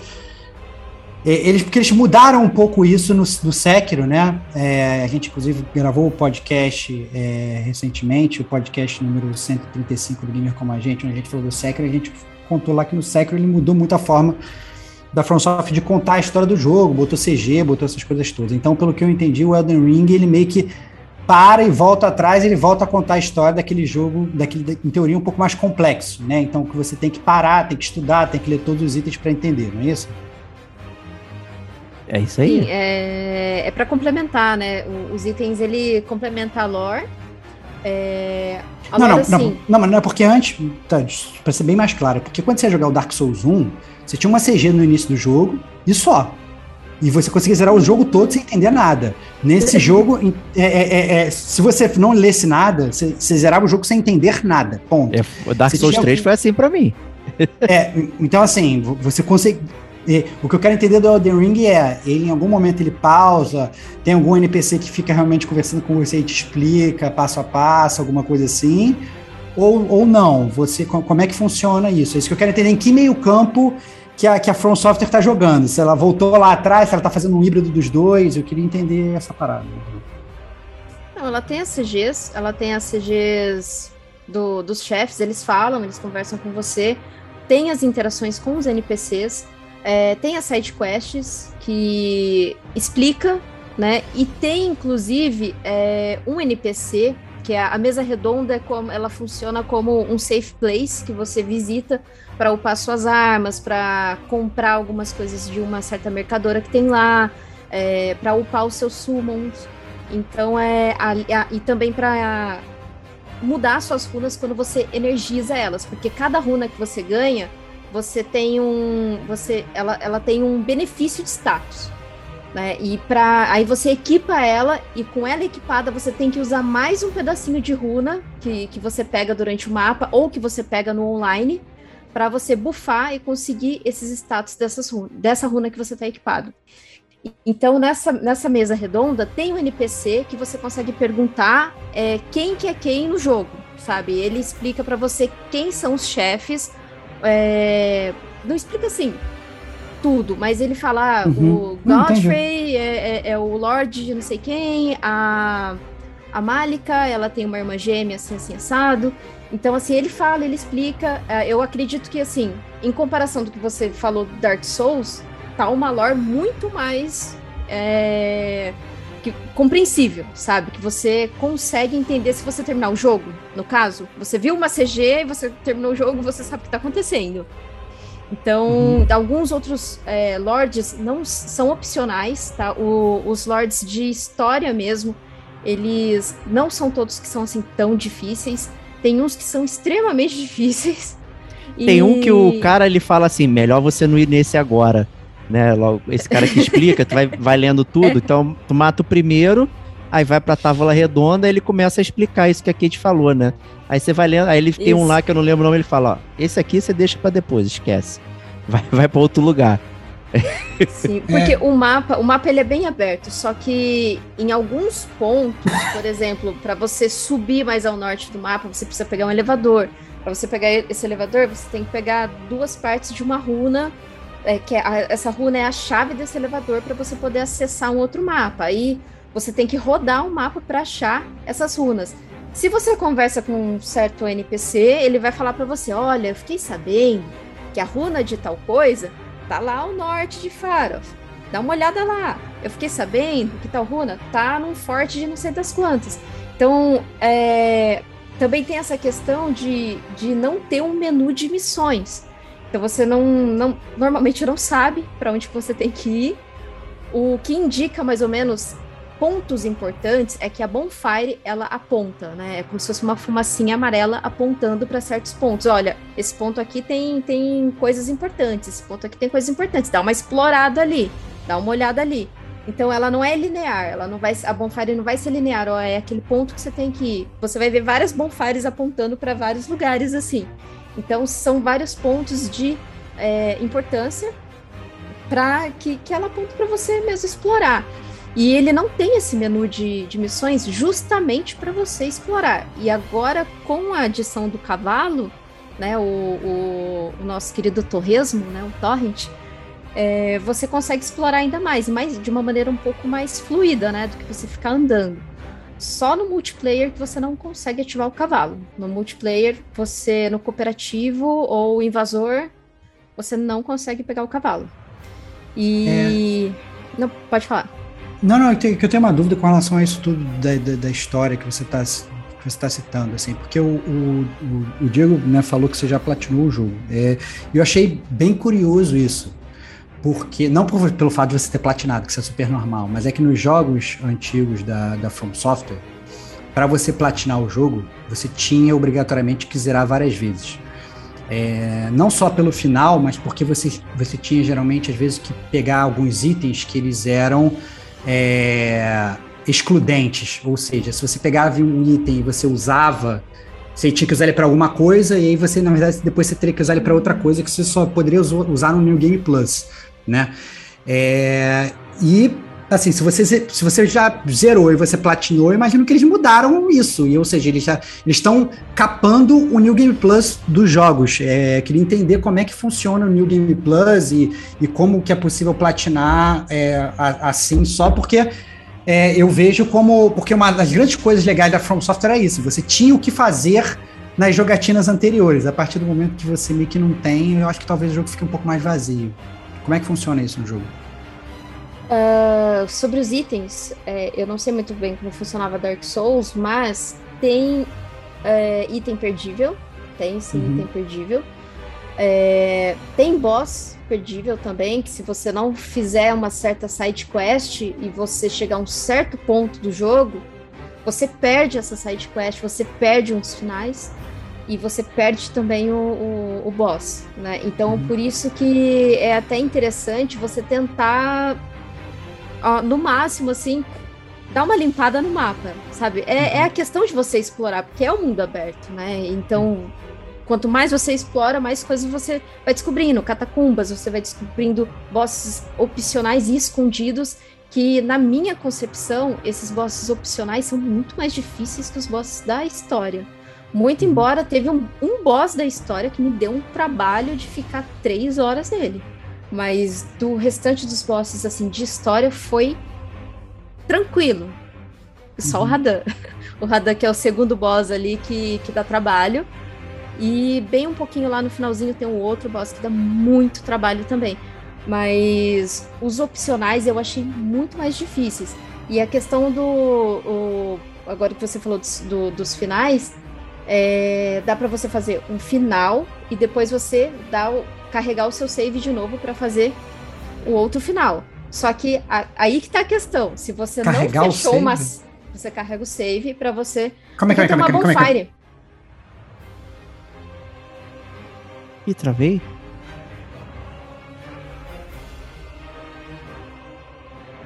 É, você só tem um save, ele salva sempre automático. Você carrega o save e volta atrás?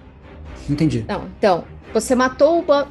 Pode falar isso? É, é spoiler? Será? Não, você matou o boss. Não. O boss X. matou o boss final. Matou o boss Ah, final. tá. Ali, quando, quando mata o boss final, você tem uma bonfire. Entendi. Quando mata o boss final. E você pode optar ainda por fazer coisas. é, Não, coisas lá pra trás. É matar o mapa lá, já que você tem o mundo aberto. Entendo, beleza. Você tem o mundo aberto. Você tem a Beleza. bonfire lá, matou. Ou você pode interagir com a- um item lá E zerar o final. jogo. e zerar o jogo. Tá, tá bom. Então, Ah. por isso que você consegue, você vo- consegue voltar no seu save. Entendeu? Você consegue. Mas aí, no caso, tem que fazer o backup de save, né? Tipo, você joga na nuvem, Ah! aí você Ah! carrega de novo. Ah, entendi. Então, Então- então, você tá roubando, entre aspas. Se você não que- tivesse backup de save, você não. um final, se você fizer, você anula os outros dois. Não, tudo bem. Não, mas eu entendi. Você tá, entre aspas, roubando. Você tá subindo o save, depois você tá substituindo o seu save pelo antigo. É isso que você tá fazendo. É, exatamente. Entendi, entendi, entendi, entendi, entendi. Entendi. É, é, é, mas o. Tá bom, tá bom. Não, eu tô falando assim, se você estivesse jogando offline, por exemplo, você não conseguiria fazer isso. Certo? Você não conseguiria subir o seu offline. save. É, se você sim. não tem conexão à internet, se você tá É. no meio do nada. Se você tá num, Você num pode, sítio. você pode colocar no pendrive.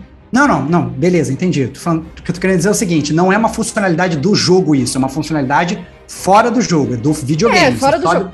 Fora Você do jogo, faz não se você existe. quiser. É, não, porque na verdade. é, Não, não, não, não, óbvio que você faz se quiser. O que eu só tô perguntando, e, e, a minha dúvida foi porque no- no- no- na série Souls tem coisas que são realmente excludentes e que você. O jogo ele é feito de uma forma que tá sempre salvando. Então, se você fe- matou um NPC, ele tá morto pra sempre. Se você fez tal coisa, sim, ele tá feito é. É pra igual, sempre. cara. Ele tá- Fica tá tranquilo. igual, Tudo é isso tá igual. igual. Não, não, não, não, não, não, já a entendi. única diferença é que chama Elden Ring. Não é Dark Não. Souls. A diferença e é essa. Não, não. É. E, e que você, e que você, na verdade, não tem que, não tem que fazer o New Game Plus pra platinar. Certo? Não, então, não é. A menos que a pessoa não carregue o save, a menos que a pessoa Hum. tenha perdido a arma lá atrás, a menos que Entendi. a pessoa não tenha feito as outras quests que ficaram lá Não, atrás. entendi. Não, não, não, mas é que. Até um certo ponto, quando você sobe lá na Montanha dos Gigantes, você já vai excluir uma quest que ficou lá atrás. Não, tudo bem. Não, entendi, eu entendi. O que eu tô querendo dizer é o seguinte: é que nas. Assim. Quando você for, quando você for jogar, jo- jogar os jogos da série Souls antigos, você vai entender. Você na série Souls, você matava os bosses, você ganhava almas, certo? Sim. E aí essas almas você tinha usabilidades para elas. E aí, por exemplo, para ganhar os troféus, você usava, você podia usar uma mesma alma para fazer a arma X ou a arma Y. Tô dando um exemplo, tá? E para você platinar o jogo, por exemplo, você precisava ter todas as armas. Ou seja, obrigatoriamente você tinha que jogar o jogo uma segunda vez para conseguir essa alma de novo e fazer essa segunda arma, entendeu? Então, era impossível, mesmo que você fizesse backup de save, salvasse, voltava Não, não, atrás, nesse caso exemplo. você não faz arma. Esse É, jogo então, você já, não, já entendi, não, já Esse entendi. jogo já entendi. você pega a arma, ela Já já tá pronta. Você- o- Não, não, pera aí, calma aí, calma aí. Não, de- calma aí, que de- o, de o, Stevox tá, tá nervoso que ele tá achando que não é Dark Souls. Né, calma Não, aí. não tô nervoso. Não, Não, a alma, não. a alma do Assim- chefe, ele te dá a arma. Você, quando ganha, mata o chefe. É igualzinho. Você volta lá pra Entendi. tábua redonda, fala com a, com a véia. Ela vai falar, me dê a alma. Ele chama de memória, igual o Sekiro. É e memória. aí você isso. pode trocar pelas armas que são excludentes ali, certo? Não, mas essas Mas- armas não é de troféu, tá? Não é de troféu. É, mas você não isso. precisa, mas você não precisa Não é preparar troféu. nada. Esse é o ponto. E- Esse é o ponto, assim, porque, porque o, o Só- meu- só- meu- Deixa eu só complementar isso aqui. Você pode duplicar essa alma, ganhar duas. Porque tem um, um mausoléu ambulante no, no mapa, que é tipo um elefantão gigante, uma tartaruga. Que ali você tem. Se você conseguir fazer ele abaixar, você entra e põe a alma do boss de novo lá, ela duplica. Então você pode Entendi. ter duas almas de boss também. Então ele facilitou a questão da alma do boss, né? Acho que é por isso que tiraram o troféu de arma. É, não, não, na verdade, eu, Sim, eu- o pelo que eu entendi, não tem né, muita necessidade de você fazer um New Game Plus nesse jogo. É, pelo, assim, não, não tem muita necessidade, essa é a grande verdade. Pelo que a Kate falou, olha, você faz um backup de save, você vai e, e- sei lá. Não, backup é, de save é chato, né? Eu sei que tem muita gente que Eu, faz, fi- mas... eu platinei e eu tenho muita vontade de fazer no Game Plus. Eu, eu platinei e Não, eu, tô, eu comecei o New Game Não, Plus, não, então, não, não, a, não. a questão não é só, tipo, ah, o que vai me motivar a fazer um New Game Plus é porque eu vou pegar alguma coisa. Não, eu vou jogar de novo com uma outra Não, claro, classe, não, claro, não, coisas. entendo. Eu acho Não que entendo. não é um, sabe, uma, uma, Não, uma lei marcial que, tipo assim, ah, não, mas aí no Souls você tem que voltar pegar não, alguma coisa. Não, eu- não, eu não, acho- não. Eu, eu- eu acho que assim, é até um- um- uma questão que, tipo, por exemplo, é, é o que eu tava falando, Elden Ring é Elden Ring, não é Dark Souls. Não, se, claro. tá- se as pessoas elas estão tão assim porque não é Dark Souls, volta a jogar Dark Souls. Não, E, claro, sabe? não, não, não. E- Kate, Kate, eu é não um tô, jogo mais uma vez, eu não tô, eu não, claro, não tô, não tô criticando. Eu só tô perguntando porque na verdade, mais uma vez, quando você fazia o New Game Plus, você tinha coisas novas para se fazer no, no- nas coisas, no, no, New Game Plus. Mas tinha você coisas pode novas. ter algum lugar que você não explorou. Não, se você esqueceu, eu entendo, mas se você explorou tudo, você não vai ter nada para fazer. É só isso, entendeu? Eu quero entender, porque eu até entendo que, que isso tenha sido uma lógica, porque, por exemplo, você gastou, sei lá, 70 horas para você zerar o jogo, certo? É, ou sei lá, 85. 85, perfeito. Você nos jogos da série Souls antigos, você zerava o jogo base, o jogo normal, com 20 horas. Então você, na verdade, se zerar três vezes, você gastava as mesmas horas que você, entendeu? Se você zerar com 60 horas, com 80 horas, você gastava isso, só que você gastava isso em três, em, em três digamos, partidas.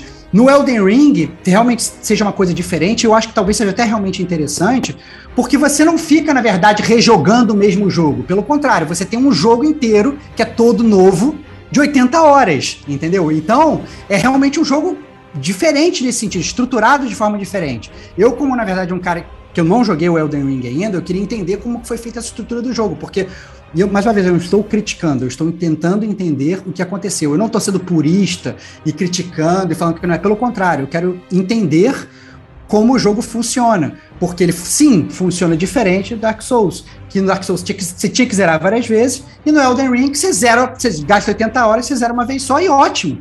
E, e não estou é, desmerecendo nem nada, pelo contrário, eu estou achando até interessante porque eu acho que esse tipo de modificação é importante para os jogos se manterem novos e para trazer experiências novas para os players, entendeu? Isso eu acho legal. Eu, tô, na verdade, querendo só entender, não tô criticando, não. Não, não, é porque você ficou tão nervoso que eu Não, não tô entendi nervoso, porque não. você ficou tão nervoso. É, Não, não tô porque, nervoso. assim, é, é o que eu normalmente, o que eu tô falando pra quem, tipo, chega com essa questão. Tô É por isso que Elden Ring chama Elden Ring, porque não é Dark Souls. Não, é isso que as pessoas têm que entender isso, sabe? Não. Mudou, é assim, é, antigas mecânicas com coisas diferentes, sabe? Com, com uma premissa diferente. Não é mais É. aquilo, Então, sabe? Até lá. mesmo no multiplayer Um, tá diferente. Pra ser bem claro, Kate, eu de forma alguma tô nervoso. Tô super tranquilo, só tô querendo entender. Dois, Não, você agora mesmo... você tá tranquilo, mas Não, antes não. você não estava. Não, você tava me interrompendo, não conseguia nem falar. Que isso, Kate? Não, eu só, eu só porque você. Desculpa, peço perdão. É, eu só tinha, na verdade, perguntado isso porque você tinha falado. É o mesmo jogo, só que ao invés de chamar de Dark, Dark Souls, chama Elden Ring. Não Você é o falou. mesmo jogo. Eu estou falando que não, não é o mesmo jogo. Elden Ring é Elden Ring, Dark Souls é Dark Souls. É, antigas mecânicas de Dark Souls, ok, tem rolamento, tal, tal, mas com outras coisas, sabe? E, e é isso que as pessoas não, não, as pessoas que eu digo comunidade Souls, sei lá, não, não tá concebendo muito bem. Muito embora eu tenho visto muitas pessoas jogando e falando super bem do jogo, sabe? É, eu- eu não entendo o, o porquê do hate da- das coisas. Não, mas, sabe? ma- mais uma vez, não tem nenhum. eu- sinceramente, Kate, não tem nenhum hate. Eu só, que, eu só queria entender como sou curioso sobre a série, ainda não comprei o jogo. Eu queria realmente entender como está funcionando. Até porque essas mudanças de, de, de- ocorreram em toda a série. Então, eles faziam o Souls, aí depois ele fez pro Bloodborne, que é totalmente diferente, depois ele fez o Sekiro, que é totalmente diferente, e agora fez o Elden Ring, que tem uma mecânica de, de mundo aberto que é totalmente diferente. Então, eu queria entender como isso se encaixava na série, entendeu? Então, e você, na verdade, explicou muito bem. Você assim, não, na verdade, você tem um mundo, um mundo aberto e você não precisa fazer o Game- New Game Plus para conseguir coisas novas. Você pode fazer se você quiser, óbvio, maravilhoso. Você faz, joga zero milhões de vezes e tal, não sei o que, perfeito. Era só isso, mas mais uma vez, eu tava, eu tava, quando eu te interrompi, não era de forma alguma para te interromper para você ficar ofendido, por favor, sabe que eu não sou assim. Eu te, eu te interrompi porque, na verdade, eu, eu achei que eu não tinha me expressado bem na minha pergunta, entendeu? Porque você estava respondendo uma coisa que não tinha sido o que eu tinha perguntado, entendeu? Só isso, de boa. Muito amor, Kate, muito amor, pelo amor de Deus. Por favor. Não, eu só achei que você se exaltou demais. uma coisa. Desculpa, desculpa, perdão, Kate, de forma alguma, não, Não, não, não tinha necessidade. não sabe? perdão, que isso, que loucura, que loucura. O, de qualquer forma, o jogo ele pode ser jogado pra você fazer os outros finais, porque realmente não é uma parada tradicional você ficar lembrar de salvar, pegar o save, guardar, apagar ele, pegar de volta, não sei o que, isso aí. E Uhum. as quests, elas são excludentes, então tem quest que você vai fazer que não vai conseguir, tem uma quest vai interromper a outra, né? Então tem todas essas coisas assim pra você ter um- um caminho ótimo pra você poder conseguir fazer isso. Eu já tinha dado uma xeretada até nas quests e tudo mais pra ver é, os finais. né? Porque, pô, o jogo é longo, eu falei, caralho, eu preciso saber o que, que eu posso fazer aqui nas paradas. É, Mas. inclusive, eu, deixa eu até ressaltar que, Hum. assim, como eu recebi a key do jogo pra fazer análise, é, e, assim, eu tive que correr pra jogar, eu tive que correr pra pra finalizar, pra tentar fazer uma coisa, né, que, assim, com, com, com conteúdo e tudo mais, pra tentar Claro. trazer o que, que é o do jogo, né.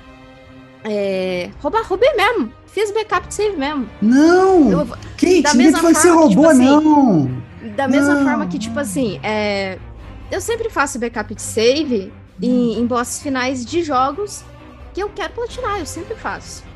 Kate, Normal, fica sempre tranquilo, ninguém tá julgando, não, cara. Ninguém tá Não, e julgando se só- tiver mesmo, eu tô cagando. Foda-se, claro, claro, Foda-se. ninguém tá julgando. Por claro, isso que eu tô claro. falando. É por isso mesmo que eu tô falando. Agora, Claro. o, o que eu tô querendo dizer é que o New Game Plus, que deixa, assim, 99% das pessoas que jogaram, que eu tenho conversado e trocado bastante experiência, tá fazendo New Game Plus. Entendi. Tanto é que eu entendi. tô ajudando bastante pessoas que estão fazendo New Game Plus, que a hora que eu for fazer o meu, essas pessoas vão me ajudar também.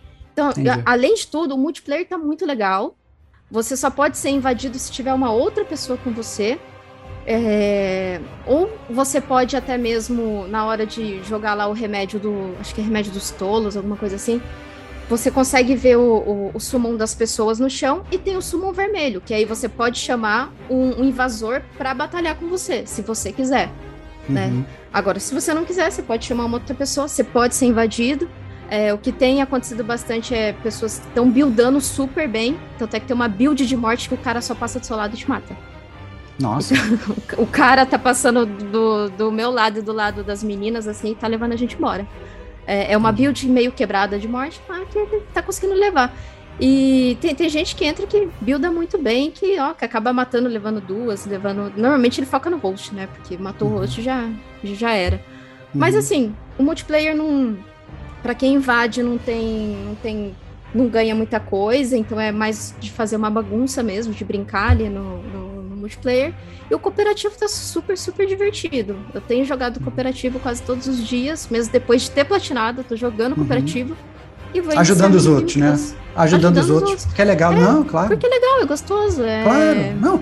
Mais uma vez, Kate, a, a gente cansa aqui de falar do gamer como a gente. O- a gente joga videogame para se divertir. Se a gente está jogando é, de ponta cabeça, é, pulando fase, sem pular fase, platinando, sem platinar e tal. O objetivo é a gente se divertir. Eu mesmo estava falando do Tell Me Why, comecei a jogar o Tell Me Why, não estava me divertindo, parei, né? Eu, eu acho que é importante a gente estar tá se divertindo. Se você está se divertindo com Elden Ring, esse é o objetivo, ponto. Inclusive, né, a, a, se divertiu tanto que você está querendo pegar os outros jogos da série Souls que você tinha parado, porque talvez você não estivesse se divertindo, porque talvez tenha caído no esquecimento, você está pensando em voltar. Então, acho que isso é pontos para para From Software, porque bem ou mal, ela criou um jogo tão bom agora que está fazendo pessoas que tinham largado jogos anteriores resgatando esses jogos anteriores e provavelmente pessoas que não jogaram os jogos anteriores tendo pegar os jogos anteriores.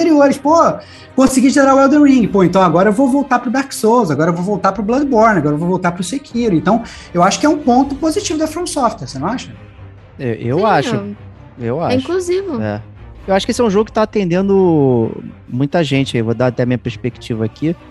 É, que eu odeio mundo aberto, né? Todo mundo me ouve reclamando de todos os. Ah, o mundo aberto tem nada para fazer, não sei o que, é um inferno, é chatão. E, inclusive, pré-Elden Ring, eu tava nessa vibe, falando, porra, mas vai ser um mundo gigante, não tem nada pra fazer, não sei o que. E eu tô gostando tanto de passear no mundo, acho que o, o, o mapa, apesar de não ter indicação nenhuma, você vê os relevos e possíveis construções né, no mapa. O mapa é bonito, desenhado, detalhado. Então, você coloca um marker e vai até lá. Pô, isso aqui parece uma cidade. Isso aqui parece um castelo. Né? Então, o desenho tá ali, você vai até lá e vê o que vai acontecer.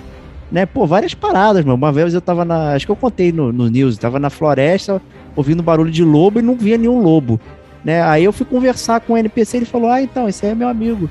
Né? Se você fizer um gesto, ele vai aparecer pra falar com você. Eu falei, caralho, maluco, que parada é, de coincidência, assim, sabe? Tem, um, tem umas coisas no mapa que você encontra e vê um, um tipo um flash de uma.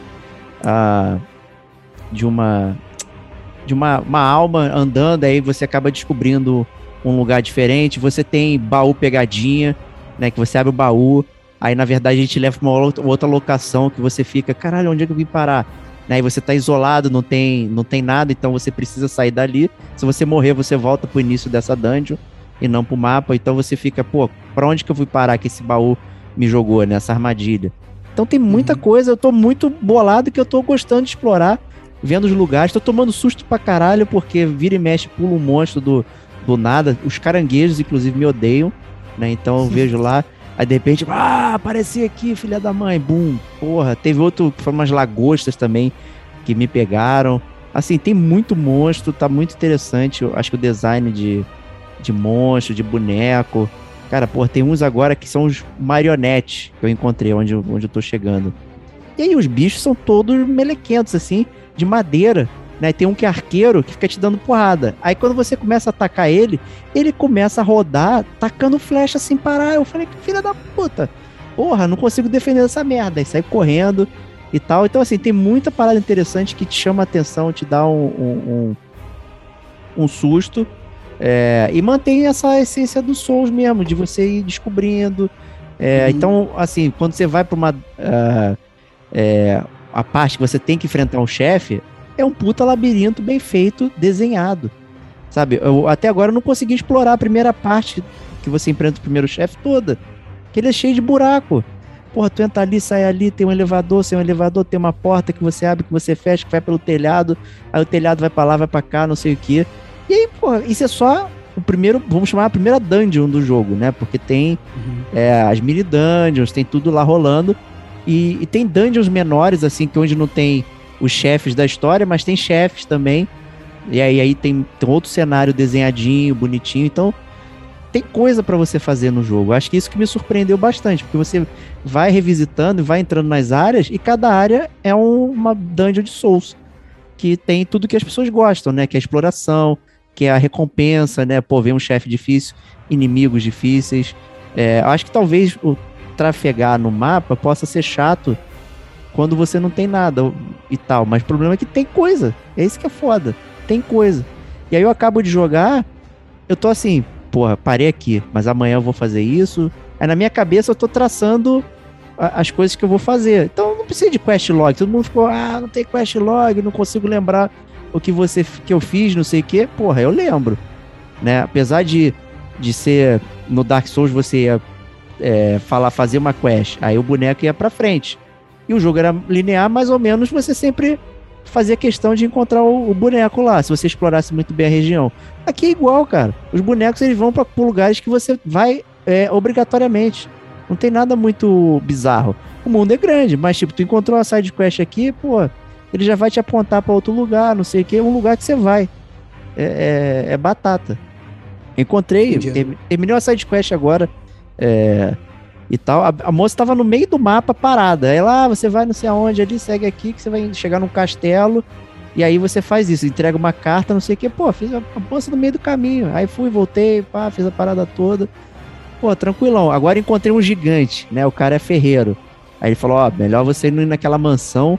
Aí tem uma tradução ruim lá, os Cavaleiros do Cuco, né? Apareceram lá, não sei o que, foram expulsos, não sei o que. Então, melhor você fiquei longe. Eu já falei, já tenho que ir lá porque eu sei que vai ter coisa por fazer e vai ter coisa por falar com esse gigante. Já, já chamou minha atenção. Então tudo isso vai te chamando a atenção, sabe? Porra, é.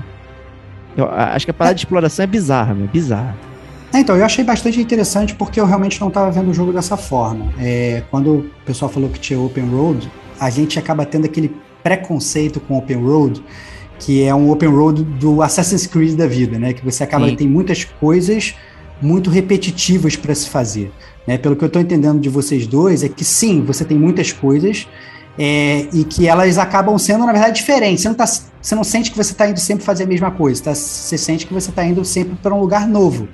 Então, isso realmente parece interessante. E, obviamente, você tendo, sei lá, entre aspas, um número de horas é, para fazer isso, para explorar tudo, realmente você precisa ficar a vida toda eu acho que até uma forma muito legal de ressignificar a, a, a série da From Software e falar assim, não, olha, você não precisa zerar várias vezes, você não precisa fazer várias vezes, você não precisa ficar voltando, inclusive que às vezes poderia até ser monótono antigamente, que era você, ah não, já vim aqui, já tô matando aqui esse mesmo inimigo dez vezes, agora não, você vai para dungeons diferentes, mata inimigos diferentes, mata bosses diferentes, né? E como a própria Kate falou, são aqueles bosses opcionais mas pela dificuldade são até obrigatórios, né? Porque assim, a, a porque a, a, dificuldade do Souls é, é, o prazer do Souls, eu acho que é meio que todo mundo concorda, eu tô falando de Souls no geral, né? Porque eu acho que todos, todos os jogos da From Software são assim. É quando você mata os chefes e você fala, cara, consegui, matou, caiu, né? Venci. Esse é o grande barato, esse aqui é o, da, da, é o, é o prazer ali, né? Você pegar e você literalmente detonar aqueles caras. Eu presumo, pelo que eu entendi, que isso permanece nessa série. Né?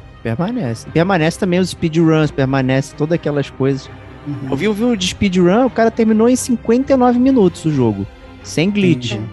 É, só que ele não pega os chefes, ele não pega as grandes runas, só que o jogo termina, sobe o crédito Entendi. se você não, não cumpre a história. Então ainda tem um final que não é o final, porque você não fez nada uhum. que a história pede, mas você chega no, no final do jogo. Então, como o jogo tem teleporte, tem esses é, baús que te levam para lugares e tudo mais, o cara vai avançando no jogo, né, sem precisar uhum. enfrentar os chefes, né, especificamente. Isso o cara só vai avançando. De repente ele tá no final, pumba, terminou o jogo.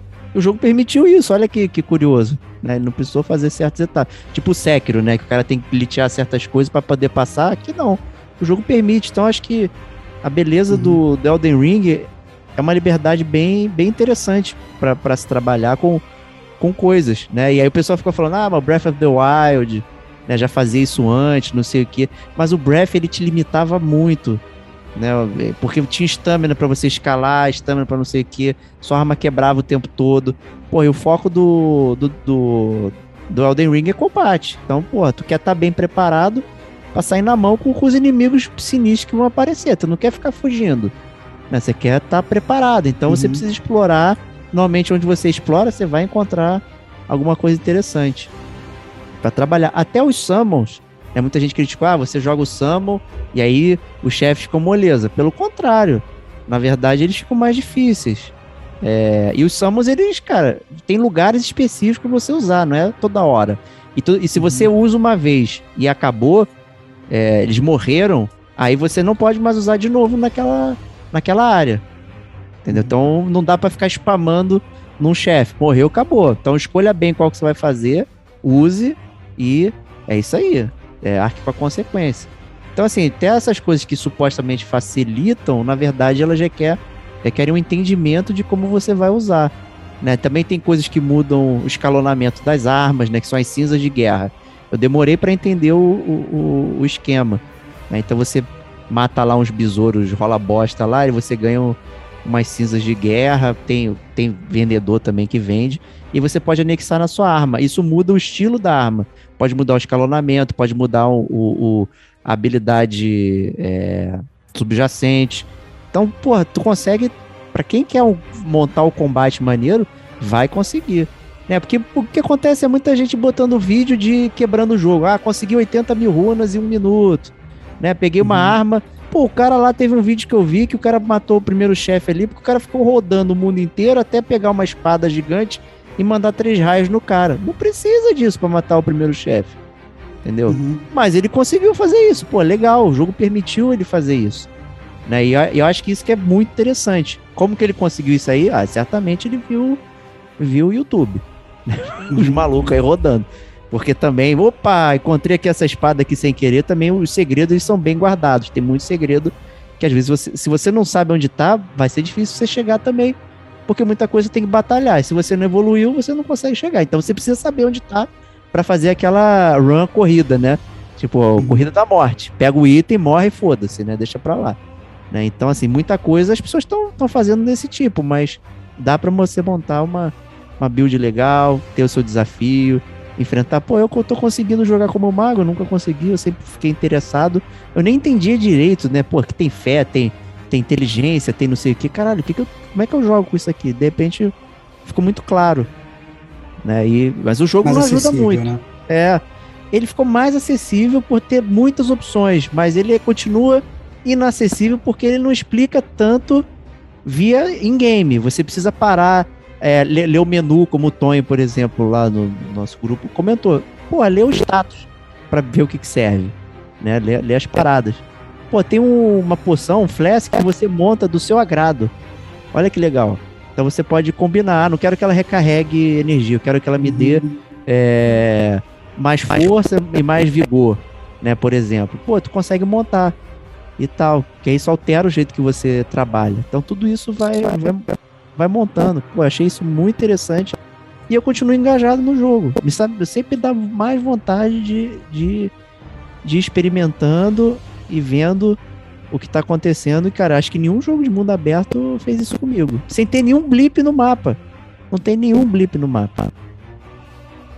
Isso é doidaço. E, e, Kate, e aquela parada de craftar itens que falou que tinha no jogo? Como é que funciona isso? Funciona bem?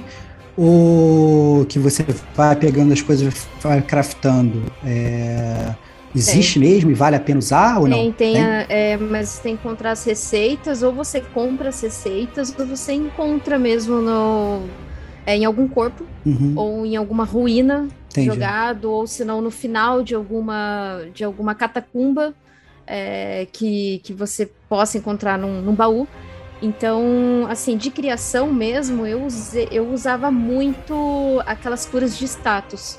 Entendi. Que você consegue fazer esse craft. Mas para você fazer esse craft, você tem que comprar o kit para fazer o craft é, durante, assim, é, do, não precisar ir na mesa de craft. Você pode fazer o craft em qualquer lugar ali do mapa que você estiver. E também uhum. a, essas cinzas da guerra você tem que colocar nas suas armas. Para você colocar nas suas armas, você precisa ir no ferreiro. Mas tem um item que você encontra que você consegue fazer isso sem ir pro ferreiro. Que aí é uma uhum. faca de amolação. E aí você tem que encontrar no mapa. O primeiro Eu encontrei boss... e não sei de onde é que ela apareceu. Eu não lembro. É porque a gente pega, na hora a gente pega o item e só aperta o triângulo e vai é. embora, porque já tem um monte de bicho atrás de você e você só quer ir embora e depois você nem vai lembrar de, de, de, ver o item. Exatamente. Mas a, às vezes eu até, quando eu tava na mesa redonda, eu abria lá meu inventário e ia ver o que, que eu peguei. Daí eu dava uma olhadinha nos itens. Nossa, eu tenho esse item aqui. Nossa, eu peguei esse amuleto aqui. Lendo com calma e tudo mais. E essa coisa do status que o Diego falou é tem que, acho que é muito interessante as pessoas olharem, porque eu demorei um pouco para entender isso também. Mas depois que eu entendi, fez total sentido para mim e eu consegui fazer minha build legal. É, ali na, no menu de seus status, se você, no caso do, do, do PlayStation, se você apertar o touch, é, ele vai colocar ícone por ícone e explicar o que cada um. é, o que cada um faz. É, por exemplo, eu, eu, eu aumento muito a minha destreza, que é para velocidade. Né? Na casa do, na, na, no caso do mago, é a velocidade em que ele joga magia. Ou que ele ele, ele joga ou dá aquele pisão de gelo lá, que é super, super, hiper, mega forte lá. Eu tava até pensando em fazer minha segunda run de mago, né? Que todo mundo fala que é o Easy Mode. Ah, não é não, o mago, mas eu não acho que não, não é. é. Não é, é. Eu acredito que não seja mesmo, porque o mago apanha pra caramba no, nos, nos boss, nos bosses, assim, porque é papel, né? Você tem que rolar bem, né? Aí toma, se você tá pesado, não rola, né? Já era, é. Já era. É, o mago ele tem que ser leve ou médio mesmo. Muito embora também pesado é horrível, né?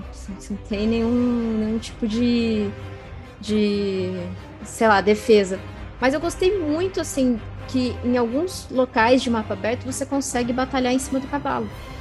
E isso para mim facilitou demais matar dragão. E aí eu fiquei caçando dragão no mapa. Assim, para mim foi tão bacana, assim, porque ganha bastante runas, é uma batalha legal.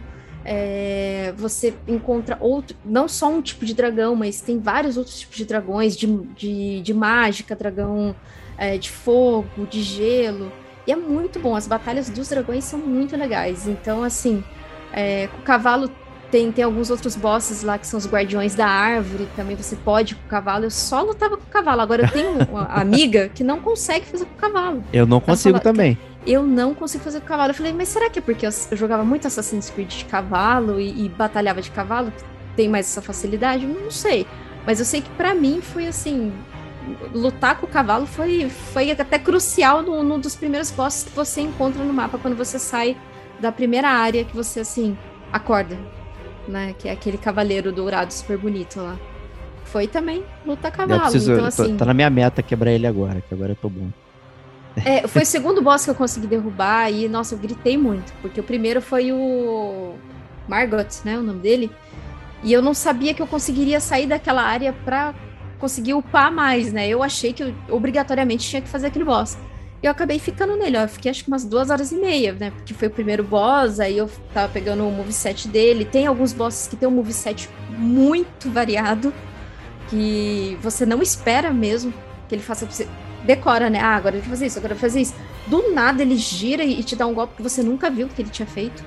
Sabe? É então, mesmo. assim, eu, eu achei que a variedade de moveset dos bosses tá uma coisa assim, impressionante mesmo. Tem bosses que você tem que saber variar com escudo, é, porque eu sou muito melee, né? E tem bosses que eu ia só com o espadão mesmo e dava o, o sword art da, da, da espada para poder tirar um pouquinho mais de sangue, né? Não tirava tanto, mas já, já ajudava bem. Teve agora um outro boss que eu lutei totalmente de escudo, só no parrying do escudo para poder quebrar ele, porque ele era muito rápido, eu não conseguia, eu não conseguia. Aí, nossa, também fiquei bastante tempo e foi uma luta gostosa, foi uma luta legal. Então eu achei legal essa coisa de você variar, sabe, seu estilo de batalha também. Você mesmo tendo uma build só, entre aspas, você tem que batalhar de forma diferente para vencer dos inimigos. Isso é novo também, bem legal, bem legal. Sim. É mesmo. É. Você também consegue rebuildar. Tá? Depois que você encontra lá um certo NPC, é, é. um certo. No, no 3 já tinha, eu acho, uma forma de você fazer o spec e você é, zerar todas as suas souls e buildar de novo, né? Só que no, no 3, salvo engano, você tinha que ter um item, e era um item limitado, era uma coisa que ela te prendia, assim, você não podia ficar fazendo para sempre, assim. Eu não sei como é que tá no, no Elden é, Ring. É um item. Rola de fazer. É um, é item. um Mas você consegue esse item facilmente ou você não, é escasso? Não é tão fácil. Entendi. É, é, é, porque eu fui em um local que eu explorei muito, então eu achei quatro desse item. Mas eu não sabia que tinha lá. Eu simplesmente Entendi. fui lá de curiosa mesmo. Fui curios, curiosar lá. Os bichos eram muito fortes, mas mesmo assim eu fui. Fui com o cavalo, né? fui com o cavalo. Mas mas consegui achar bastante coisa de item, consegui achar bastante item que também era de troféu, que também nem sabia que estava ali. Então, eu como gosto de muito mapa aberto, nossa, eu explorei demais, demais, demais, demais o mapa. Eu gostei bastante e super recomendo também. É, não, não é, engana-se quem acha que tá fácil, não é um jogo fácil. Ainda tem a dificuldade do, dos bosses, ainda tem a dificuldade de, dessa coisa de você decorar moveset. É, alguns bosses que foram difíceis para mim foi super fácil para outra pessoa. Uhum. É, alguns bosses para outra pessoa que foi a, a Malika, é, não, a Miquela, que as pessoas tiveram muita dificuldade, eu matei na segunda tentativa. Eu joguei o, o meu Dexter lá pra cima e como ela é muito rápida, joguei meu Dexter lá pra cima e consegui matar. E fiquei super feliz com isso, sabe? Tipo, e, e- e acho que essa sensação de felicidade de matar o boss é que acho que é a essência do, do que É acredito seja Dark Souls. É isso, Também. é isso. Eu, não, eu concordo com você e você falou uma coisa que a gente costuma falar bastante no cast Série Souls aqui, que é exatamente isso. Que é, eu acho que é uma característica espetacular que só tem nos jogos da série Souls, que é assim, às vezes um boss que é difícil pra mim é fácil pra você, e outro que é fácil pra você é difícil pra mim, e, e- e o jogo ele acaba sendo igualmente divertido pra todo mundo, justamente conversar sobre esse tipo de experiência. Então é, é, é realmente bem interessante ver que essa essência permanece, né? Porque isso poderia ser perdido facilmente. Eu achei até que no próprio Sekiro isso perdeu um pouco. Mas é bom saber que eles resgataram isso, porque realmente é onde eu acho que a série brilha. Não, é- é, e sendo obtuso, né? é, cara, se o, o jogo. O que acontece jogo de, de mundo aberto, como a gente sacaneia? Quando você sai e o mundo tá disponível, você sai rodando pra tudo quanto é lado. E o level up ele só aparece quando você chega num determinado ponto do mapa que você acessa lá o local da graça, a bonfire, e aí aparece o personagem pra te dar o level up. Se você não for ali, ele não te dá. Então você pode ficar circulando fraco e as, as pessoas podem ficar com a impressão que elas estão horas jogando não acontecendo nada. Porque na Entendi. verdade você não avançou a história. E não avançou Claro. Igual Dark Souls, porque ele ele fala, não, siga até não sei aonde. Tu tá lá no foda-se, vou seguir porra nenhuma. Vou ficar rodando. Eu mesmo! Eu, eu fiquei quase uma hora e meia até chegar a poder fazer o level up. E eu não tava entendendo nada. Eu falei, caralho, não é possível, cara. Já joguei muito, caí no penhasco, fiquei rodando aqui, não sei o quê. Onde é que tá esse cavalo que o pessoal fala? Lógico, eu não, não segui a simples orientação que o jogo dá logo no início, que você tem que fazer, né? Por causa do, do, do, do chamado do mundo aberto, né? Pô, cara, o que, que tem nesse penhasco? Aí tu olha lá, caraca, vou ver o que, que tem, não sei o que. Aí pronto, se perde, e aí tu pô, fica sem level up. É, é, é, é, é absurdo isso. Não tem muito sentido. Mas é tão obtuso que o jogo tá ali, ó. Não tem level up agora, não, meu. Se você não avançou na história, né? Você não tá fazendo porra nenhuma. Né? E aí isso é, é pros novatos entenderem também é complicado. Então ele tá ali, né? Tem pra todo mundo.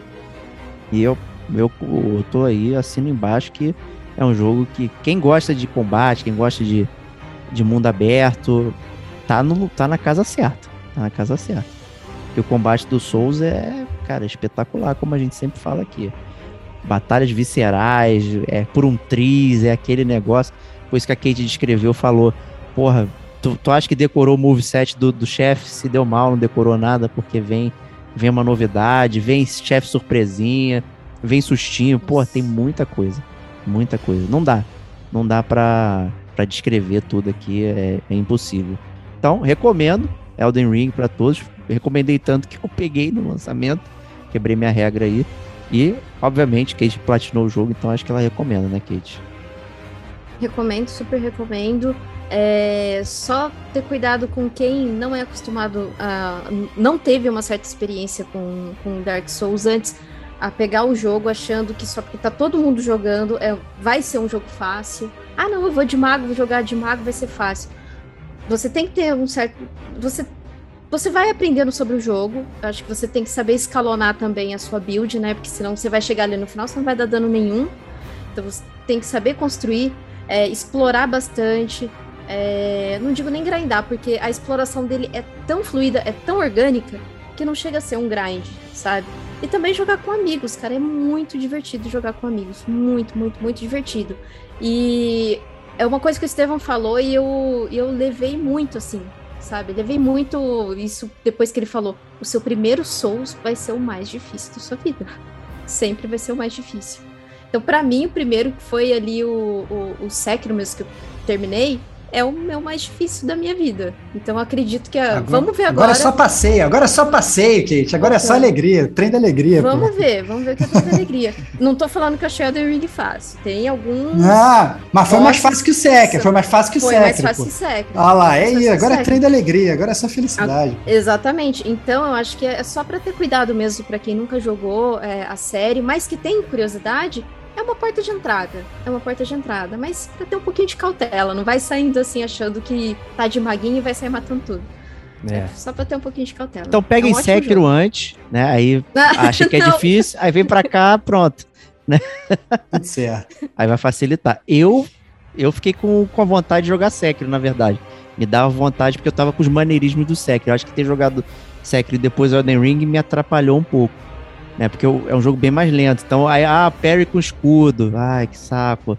Né? Enquanto isso, eu tava fazendo mil coisas com, com a espadinha lá do, do lobo, né? Mas enfim, é isso aí.